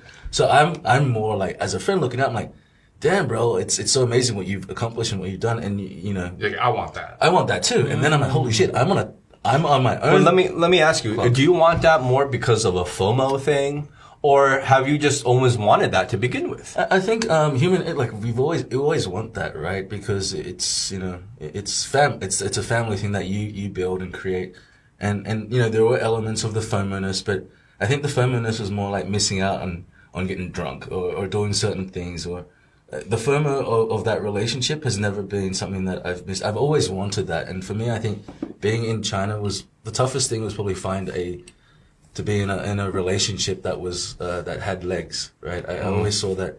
Okay, I could just have fun here and meet someone at wherever, but I never felt like I could really see myself with them and whatnot. And that, that was kind of part of my learning experience here. That um, the city's very vibrant in, in all its activities, but you know when you actually want to settle down and, and and actually like you know spend the rest of your life with someone else, it added a lot of complexities, right? There's there's temptation. There's all this other stuff. There's girls out there that uh, specifically once they know that you're in a relationship, they want to go and break it, right? They're just these home wreckers And you know, um, Well, like Yeah. ha- has has well, if you, like now that you bring that up, Yeah. like in terms of that kind of lifestyle, right? Mm.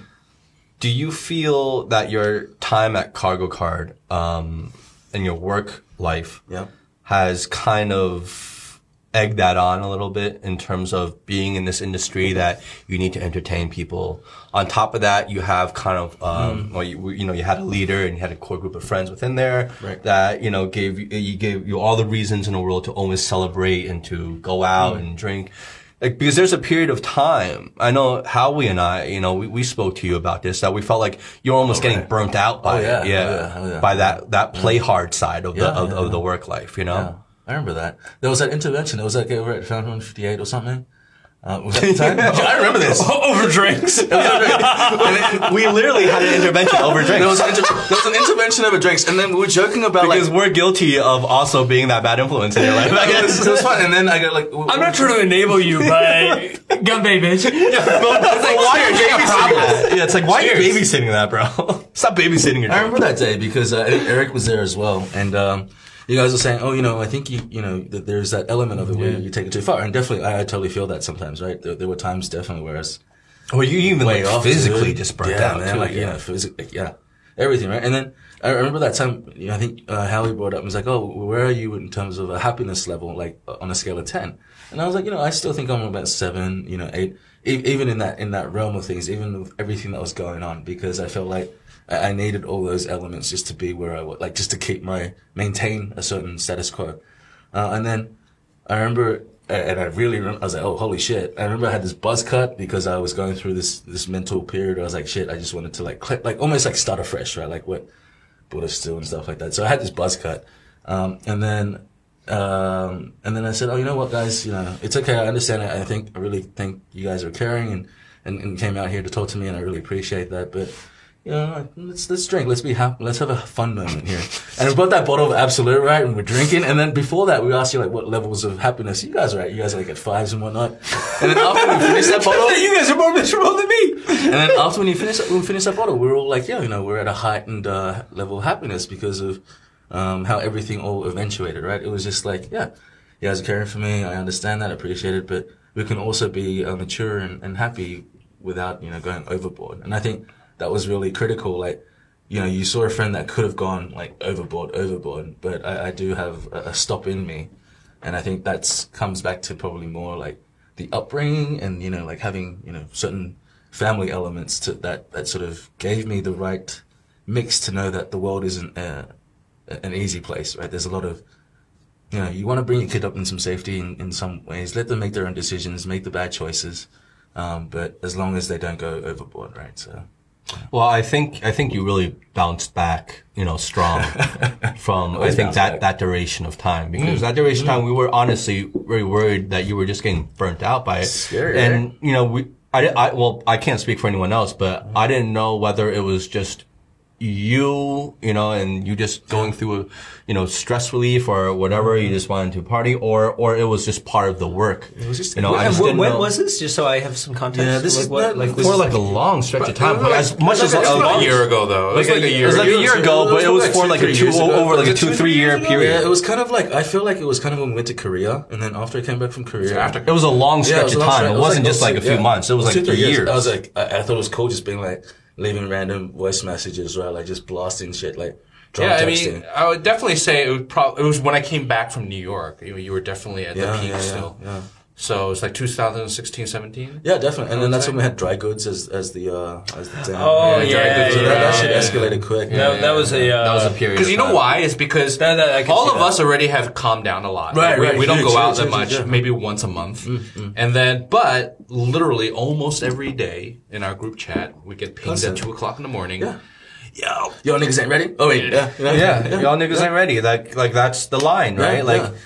Like you were always like, And I'd wake you up- would, and, and you would up- leave you would, like voice messages Yeah, yeah, on the it was horrible. thing, Yeah, I was singing. and you would like be he's clearly, Dr. Dre and shit. yeah, you would be, you would be clearly drunk. yeah, oh, absolutely, yeah. And uh, you know it's funny, Right. But at the same But at time, certain point, it's, yeah, uh, when, when, when it's happening like every day, you're like, oh shit, like Yeah. It's funny when it happens once in a while. Yeah. but Yeah. And then he's always like, "Where are you guys?" Yeah, you know, come I'm on, But it was it was literally We're happening like on in a- bed already It was happening It was happening on a daily basis. Yeah. Yeah, but it I'd still be up at work like nine, but we it was constant. And So yeah, you, you can justify it by Right, uh, right, right, saying, "Yeah, I showed up at work." Right, right, right. But still, that takes a toll too, because you're like, uh, yeah, you're just not even functional. So where do you feel you are now in terms of balancing that kind of work and play? Yeah, I think there's a, there's been a, a, a, re, a definite reduction in, in the amount of time. Oh yeah, totally, totally. I mean, uh, I think one. Yeah, it's good that dry goods is gone. right, that's that's. um, which was was your bar. But I, I think also, um, you know, I, I think just looking at uh,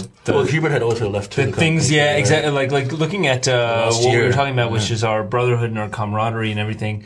Um, I think a, a few major events. Did I just touch your toe? Yeah, for- I, I wasn't gonna say anything. I was a little excited. I did see a wink at you. Yeah, we were playing footsie there for a while. I guess I'll go ahead. I had some with Howie. But you know, earlier. obviously, we had a few ma- major, major changes uh, to like just the yeah. dynamic of the company, which was, um, uh, you know, Hubert left. He went to uh, Alibaba, who's one like one of our core members. Mm. Uh, actually, a lot of our, our uh, company gets recruited to Yeah, go to Alibaba, Ali took over. um, which sucks. Well, that's a testament to the company. It is, it is, it is. Because yeah, Ali only hires good people, but it's so hard for us to keep them. Mm. Um, you know, uh, Dave Suzuki passed Passed away about a year ago uh, around this time, so uh, that was a big change uh, to to everything. But prior to his passing, he had already handed over leadership of the company. He was planning to go back to the U.S. Um, so you know, I, I, I think a lot of things that then just kind of as he was, as let's say Dave was uh, going to make that move, he was sort of also making a statement to us, like, "Hey guys, you know, I'm, I'm transitioning to the next part of my life." Uh, you know, Hubert, uh, you know, he got married uh, about a year before that, but uh, he said, "Hey, I'm ready to move to the next step of my career. I'm, I'm taking that next step." Uh, and a few other uh, smaller players, but important players in the company had also made similar transitions. So I think we started to just see that shift, and, and I think we you, you kind of grow up as you're a product of your environment, right? So everybody's kind of like, all right, we're moving past this. Like it was fun while it lasted, but glad we moved out. We all got to keep progressing. We all got to keep progressing. We all got to go to whatever comes next. And I think that that's what happened in that uh, period of time, Uh, which was through like uh, 20, late 2016, because my son was born late 2016. So I went through my own period of like, okay, guys, uh, I, I can't be out all the time. I but gotta- that's so important, the product of of your my kid. environment, right? Because I can guarantee if your your brotherhood, your your your, your core group of friends slash you know coworkers were not all progressing and all just going through the day to day that never where you are. changed, you would never change. Yeah, you stay where you are. Absolutely, Right? absolutely. Um, yeah, so I, I think actually probably a lot of that started. Like I would say, like my son was born end of 2016, uh, sep- uh, September of 2016, and so from there I started slowing down. Then uh, you know probably six months, eight months later, then Hubert goes to to Ali. Uh, probably a few months after that, uh, you know Dave passes away, and uh, so a lot of our uh, kind of previous habits just change Right, right, right. Um, the frequency. over an accumulation of events that of happen. events that you know like uh, you know each one subsequently pushing you in a uh, a new direction of, of thankfully a positive direction. Yeah, it's growing up. Right. Well, now now that seeing like you're leaving KargoCard and you're leaving China, um, you know, you're you're contemplating your options. Sure. You know, it seems to me that really kind of like the biggest um, influence on all that, or for a lack of a better phrase, like the straw that broke the camel's back, was really Dave's passing. Right? Is, is am I wrong, or is this or is this the kind of an after the aftermath of of Dave's passing, kind of kind of um, bubbling up right now in terms of showing I, I think uh, Dave's passing was uh, it, it was something that no one really foresaw, and it was. It, Has it been a year already? Yeah, it's been a bit over a year, and uh, from from all of it, I think what we've actually gained from it is more a sense of uh, it's a it's a heightened uh, understanding of self development. Like you know what I mean? Like it's more like growing up. What we did as a frat and almost like a frat, it was great, but like I think we matured because of that. Something so dear to us and happened. Um, and, and the impact that he had on not just only us at Kargo, but everyone. Like, I mean, you guys all had met Dave. He's such a cool, loving character, and um, he was just he, he just meant so much to many people. He was just very nice in, in so many ways, and um, I think for, for for me, it was just uh, you know, obviously no one wants that happen, but um, after that, we just sort of had to re kind of calib- recalibrate so- somewhat, um, and then just sort of see how we can you know stick it out, but also be really appreciative of you know, friends and life and everyone in general. Like, I think it, it really brought a lot of people closer, right? There were people that were close to Dave that I wasn't very close with, and, you know, we all came, we shared a commonality there. Um, it brought, I I think it just brought everyone a little bit closer in some ways. Yeah, with with- with someone like Dave, obviously we were all friends with him here, but Yeah. you know, you guys were especially, you two were especially Mhm. close Yeah, close to him. yeah. I, I just, I've never, you know, after he passed, I've, you know, and in kind of everyone that kind of came out, I never saw, I never knew anyone that was liked by as many people as he was. You know, he was every, literally everyone in Shanghai, whether, you know, they were my friends or not, or like, uh-huh. but I knew them or didn't like them or anyone. Everything. It didn't matter what our differences was between them. They, Yeah. we were like, everyone loved Dave. Right. And so that just goes to show you like how how special of a person he was and he almost seemed like the kind of person that if you hung if you were just within his radius right his like sphere of like influence you would be you would be very influenced by You get touched. by, by his charisma get touched. right Yeah, yeah, yeah. by his charisma his leadership right mm-hmm. his you know his, his just his his personality so you know, and I, I'm I'm looking at so I'm we're sitting here talking to you guys right now, and you know, I'm just wondering how, you know, the the kind of the state of mind that you're both in right now, like how much of that is really really just the aftermath of his passing. You know, like you know how how much of that was Tons. really tons. Yeah, I mean, like you know, uh, obviously, like you you know, you lose anybody you care about. Uh, I, you know, so for me personally, I, I've had a few family members that I've lost. The the most devastating loss that I've experienced was when Dave died, because um, even more so than those family members who I also loved dearly and, and, and was was hurt by their loss. Um, I there, there was nobody else that I spent that much time with, mm-hmm. but you know, I think more importantly, like the outcome of after, you know, like like you, you said, you asked. I think your question was like, you know, how much of our future decisions are, are based on, you know, his passing. Oh, I think for me, it's it's a tremendous amount. Um, you know, one of the things that I, I was saying before is like the greatest lesson I learned about Dave was just like how do you spend your day to day life, right? Like who do you surround yourself with? How important are the people that you surround yourself with? Because he was one of those people that just uh, like his energy recharged when he was around other people. Yeah. Yeah, and I'm yeah. actually one of those people that actually recharges when I'm by myself. Away, yeah. Uh, me too.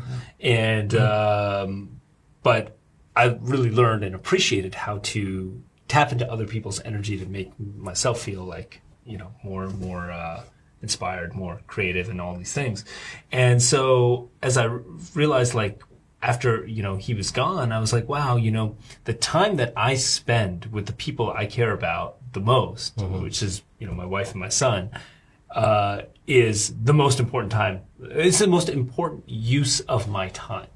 Um, like the the way that I can be a positive influence to them, the way that I could try to learn from them, both, um, and the best way to do that is through time.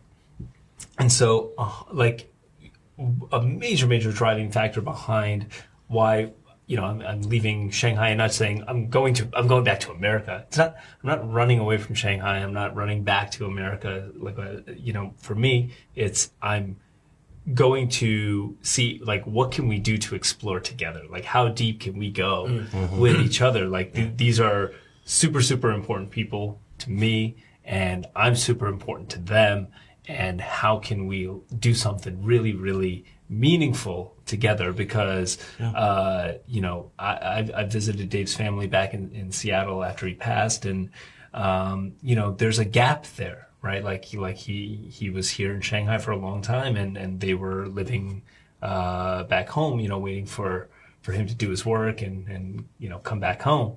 And there's a lot of lost time there, and there's a lot of lost like um, what do you call it? Like like mutually exclusive. Uh, or maybe that's not the right word, but it's it's it's more like like hey, I'm going to help you through these challenges that you're going to face in your life and you're going to help me at the same time face all the challenges in my life. So that, that, that's like the, the mutually exclusive benefit that you guys share. Um, that's a special bond that can't be replaced by anything else. So, uh, I, I look to him as, wow, you taught me the value of those relationships. I'm so sorry you didn't get to have that at, at the same level uh, with your family because you were doing something, you were sacrificing your time with them to do something, and I benefited from that thing. And one of the best ways that I can honor that uh, sacrifice that you made was to make right by my time, and that's like the circle that I look at, like making beautiful. whole. So, um, so that's a big, big, big part of what Monica and I sat down and talked about. Like, this is why I want to do this. That's beautiful. It's like, you know, like he, he helped in trying to encourage writing this new chapter of your life that you guys are going on, right? Completely, completely, yeah. yeah. I think in terms of also in terms of the impact, you know, it had, especially I think on you two, was that, you know, his death wasn't it wasn't just like, oh, one day you you heard he he had passed away and like like you know, like like we did.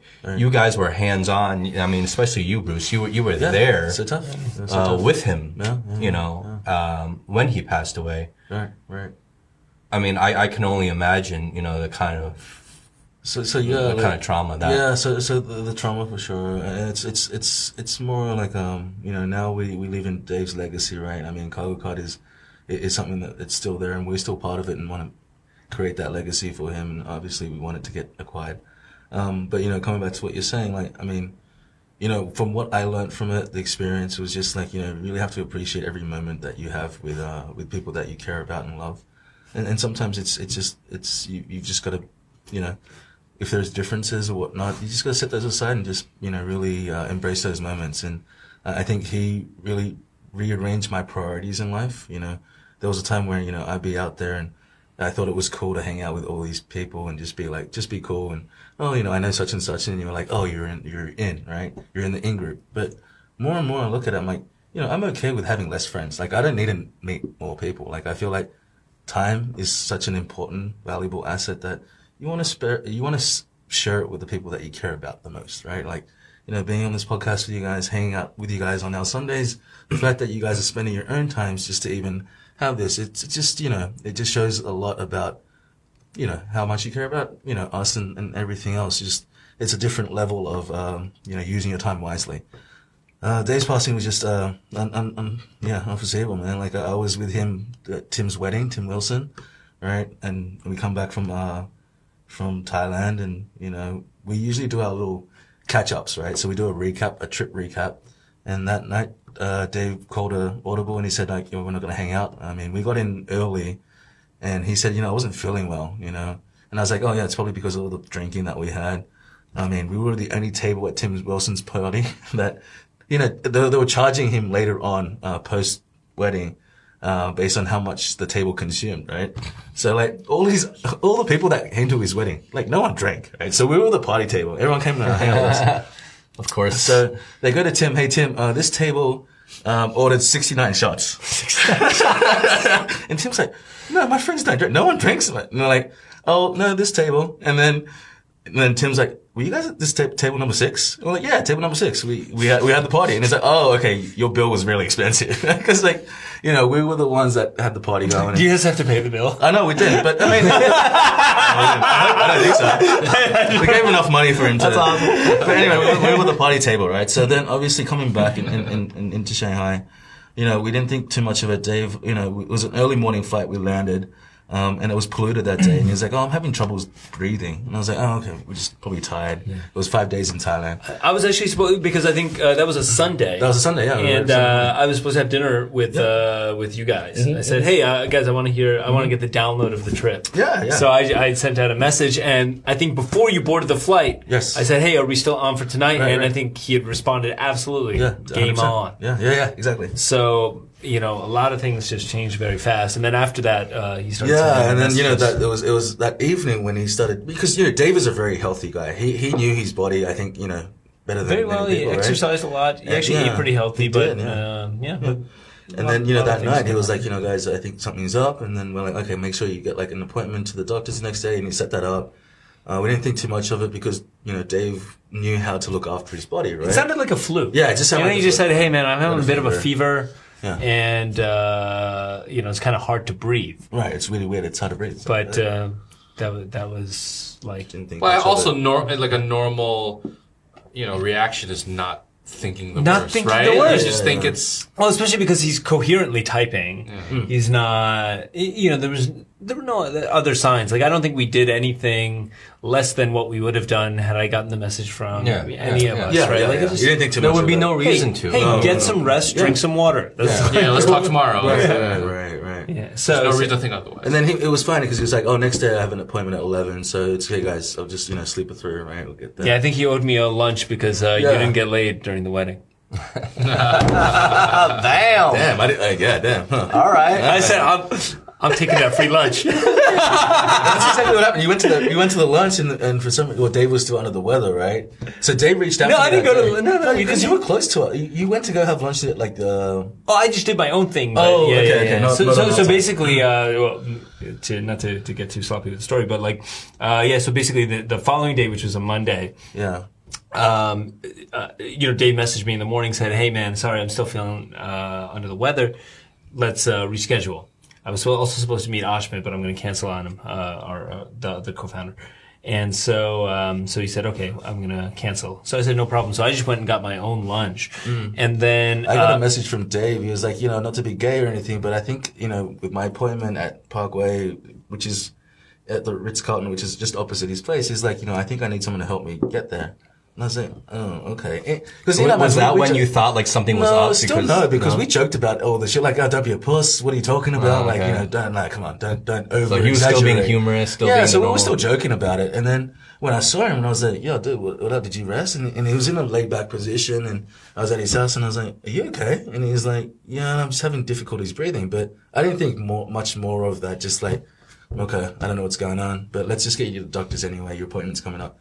And I think the, the biggest thing when I when I first realized something was wrong was when uh, there's these spiral stairs that go up to the Parkway Health at um, at the Portman, right? So you, you know the little the squiggly ones that go up, and then so he he made he didn't quite make it up to the top, but he was walking up, and as he reached the top, he was he was sweaty, he was out of breath, he was like, I was like, holy shit, are you okay? What happened? Like, what's up? Like, are you over over sensational? Are you are you playing me right now, dog? Like, hey, this is not you. Like, you're healthy, and um, I, I didn't know at times. I was like, fuck, let's get you in. And then as we sat in the check-in area, like he's laying down, and then part of uh, Parkway's thing is like they've got to do like a, a, a a reading of you, like you know.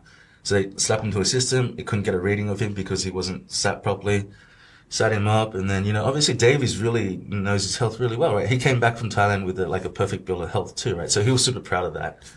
Um, and then you know, I think he went and sat with a doctor and had a one-on-one, and he's like, "It's okay, Bruce. You know, go go hang out. I, I got this." So they had a little chat, and obviously there's no you know no hereditary diseases, no no, no certain things of, of that nature. And they, I kind of, I think they misdiagnosed him, but they just put him on a drip, right? And they said, come back tomorrow. Uh, we'll do another blood test, but why don't you take a, a drip bag? So at the time, when he, after an hour, he took the drip back. he felt a little bit better. And then he went to go take a piss. And then when he came back and he's like, oh shit, I'm feeling really bad.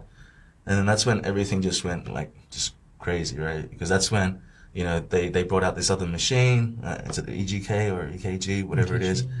Uh, they stepped on him and they're like, oh shit, I think what you had was you had a mini heart attack already.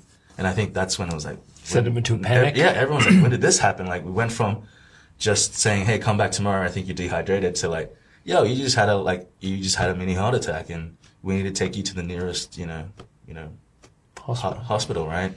To, to see what's up. We have to put something down here, And that, that just set off a whole bunch of everything, man. And that was, uh, that was a crazy period of time. You know? Yeah, yeah. And then uh, so then the, You know, I went to the hospital, right? I got there. I was with the two founders of the company sitting in a meeting room. We Yeah, were just talking did it go, about some shit, and uh, and then Bruce calls us, and uh, I, I wasn't even he. You had called. I think I called Ashmit, but like And- what happened was because I called Amber, the the PA, like our personal assistant, and I was like, you know, there's a lot of shit going on here at Huashan. I mean, it was it was probably like from from from Portman to Huashan was probably a space of five minutes, right? Everything happened. Dave was still like responsive, everything was else, but I think just the traumatic experience of actually going from Parkway, like you know, everyone around you going, holy shit, you just had a heart attack, right? Like, don't know what's going on. Let's get you to a place like all these doctors like tripping out because they misdiagnosed him. These new doctors coming on board like, oh shit, we can't even get like this heartbeat on him. Let's let's take him to the hospital. All that together, and then as we're heading there, just like you know, he had another episode, right? And you know, it was just a, a crazy situation. And then we get there, and it was probably within five minutes he was in the ER. Um, and I called uh, Amber. I go, Amber, shit, something's you know, they just had a heart attack right now. Uh, I just need you here because I need to deal with some of the other paperwork or whatever it is that they need.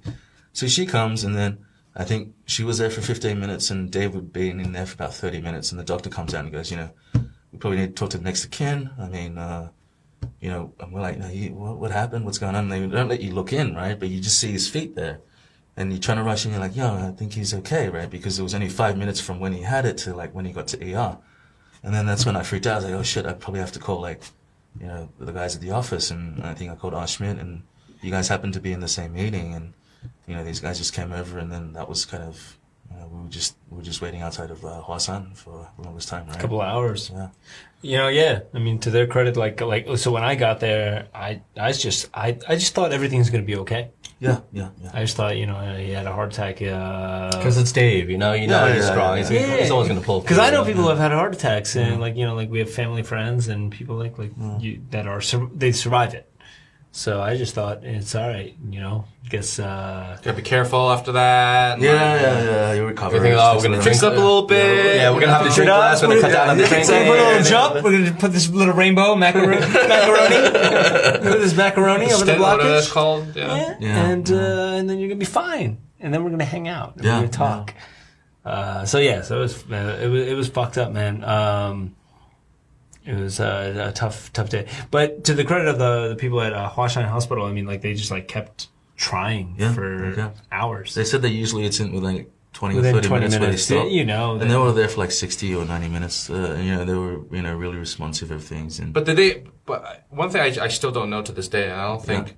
I mean, I don't know if you know, but like, was there a reason? I mean, there's there still has to be a reason, right? Like, You, you know, I don't think we'll ever know that. Uh, Howie, to answer your question, like, like it's like uh, arteries blocked or like. No, no, I think with these things, it's really hard to find out retroactively, Yeah. un- unless they have like a history, prior history of a certain thing. But if it's just he was so healthy too, the so it was just so weird that it happened. yeah, It, I- it's just unexplainable. at the end of the day, um, you know, like so. Here's one of the the other things that uh, again, I'm, I'm just I'm talking. It's not like a medical fact or anything like that, but like it gets it gets assessed as a heart attack. But it could have been other types of organ failures, right? Like everybody always says, like, "Oh, it's like your heart attack," but like you have so many critical organs in your body that if they do stop working, your heart kind of freaks out. your heart your heart will stop right so like uh you know when, when people like like so you have a heart attack when there's like a clear blockage um, or if you have like a brain aneurysm or, or like blood doesn't get to your brain, a blood clot, you have a, a stroke. It's basically a brain attack, right? Like basically blood, uh, oxygenated blood isn't getting to these organs. But if any other organ stops working as well, your heart will probably be the one that stops and gets gets uh, assessed as a heart attack. I don't think we'll ever know um, if it was a heart issue, if it was like a blood clot of any kind, which which can happen from like it could have been an injury. Like if you, I had a friend back in San Diego. He uh, was skiing one year and fell, and he had like uh, his ski pole jam into his leg over here five years later, he's we're, we're just walking, um, or he, he was walking with, with his girlfriend at the time, and I was on his uh, on my way to his place, and he just like collapses and starts vomiting blood. Gets rushed to the hospital. Thankfully, he was totally fine eventually because they like caught everything. But there was a blood clot in his leg, exactly where that injury was. So, you know, had he not gotten help in time, eventually his heart wouldn't have received enough oxygenated blood and he would have passed away. crazy. So it's so impossible to know was it, you know, arterial blockage? Was it from any type of like, you know, uh, other type of aneurysm or these types of things where, you know, you hemorrhage in one place and then the oxygenated blood doesn't make it back to the heart. But it was, it was. The, I think the, the medical term was uh, myocardial infarction. Or Yeah, myocardial, uh, myocardial Oh yeah. infarction, And, yeah, there you go. Yeah. which is a heart attack. Which is a heart attack, and you know, and, and like Brett said, it's probably there's other elements of it that we just you no one knew. But I think what really caught everyone off guard was the fact that he was just such a healthy human being that it could just really happen to, to anyone at any time, and just we we were just definitely not prepared for it uh, in any any aspect of that. Thanks. Yeah. So that was a uh, a rough day. I think uh, Bruce lived through. Uh, No, no, we, we, we, we did it together, man. It was a, it was a rough period for all of us. I mean, even till now, I mean, it's still a, you know, you know, I, I look at it not in a. It, it's sad in that fact, but I, I kind of look. I, I try to cherish and look at all the, the great moments that we had. If it wasn't for Dave, I probably wouldn't have met Brett. I wouldn't. Yeah, I, I think there's so many elements that were things that that changed. Um, I feel If it wasn't for Dave, I wouldn't have. Uh, I wouldn't have a China story. I would Right, have right, right, come right. here, probably taught English for years. Get the fuck out of here. Um, yeah, I wouldn't. I wouldn't have had anything that I have. You know. So a lot is owed to Dave for sure uh, in our lives, and you know he, he always tried to make us better people, right? Like I mean, he sometimes give us shit, but for me it was more about relationship side and girls because you know sometimes I was hopeless and sometimes I was just too over eager, um, and then he taught me the ups and downs of how to approach certain things, and and at times you just thought, oh, he was just you know busting my balls, but in some ways he was being really upfront and honest and being like, hey.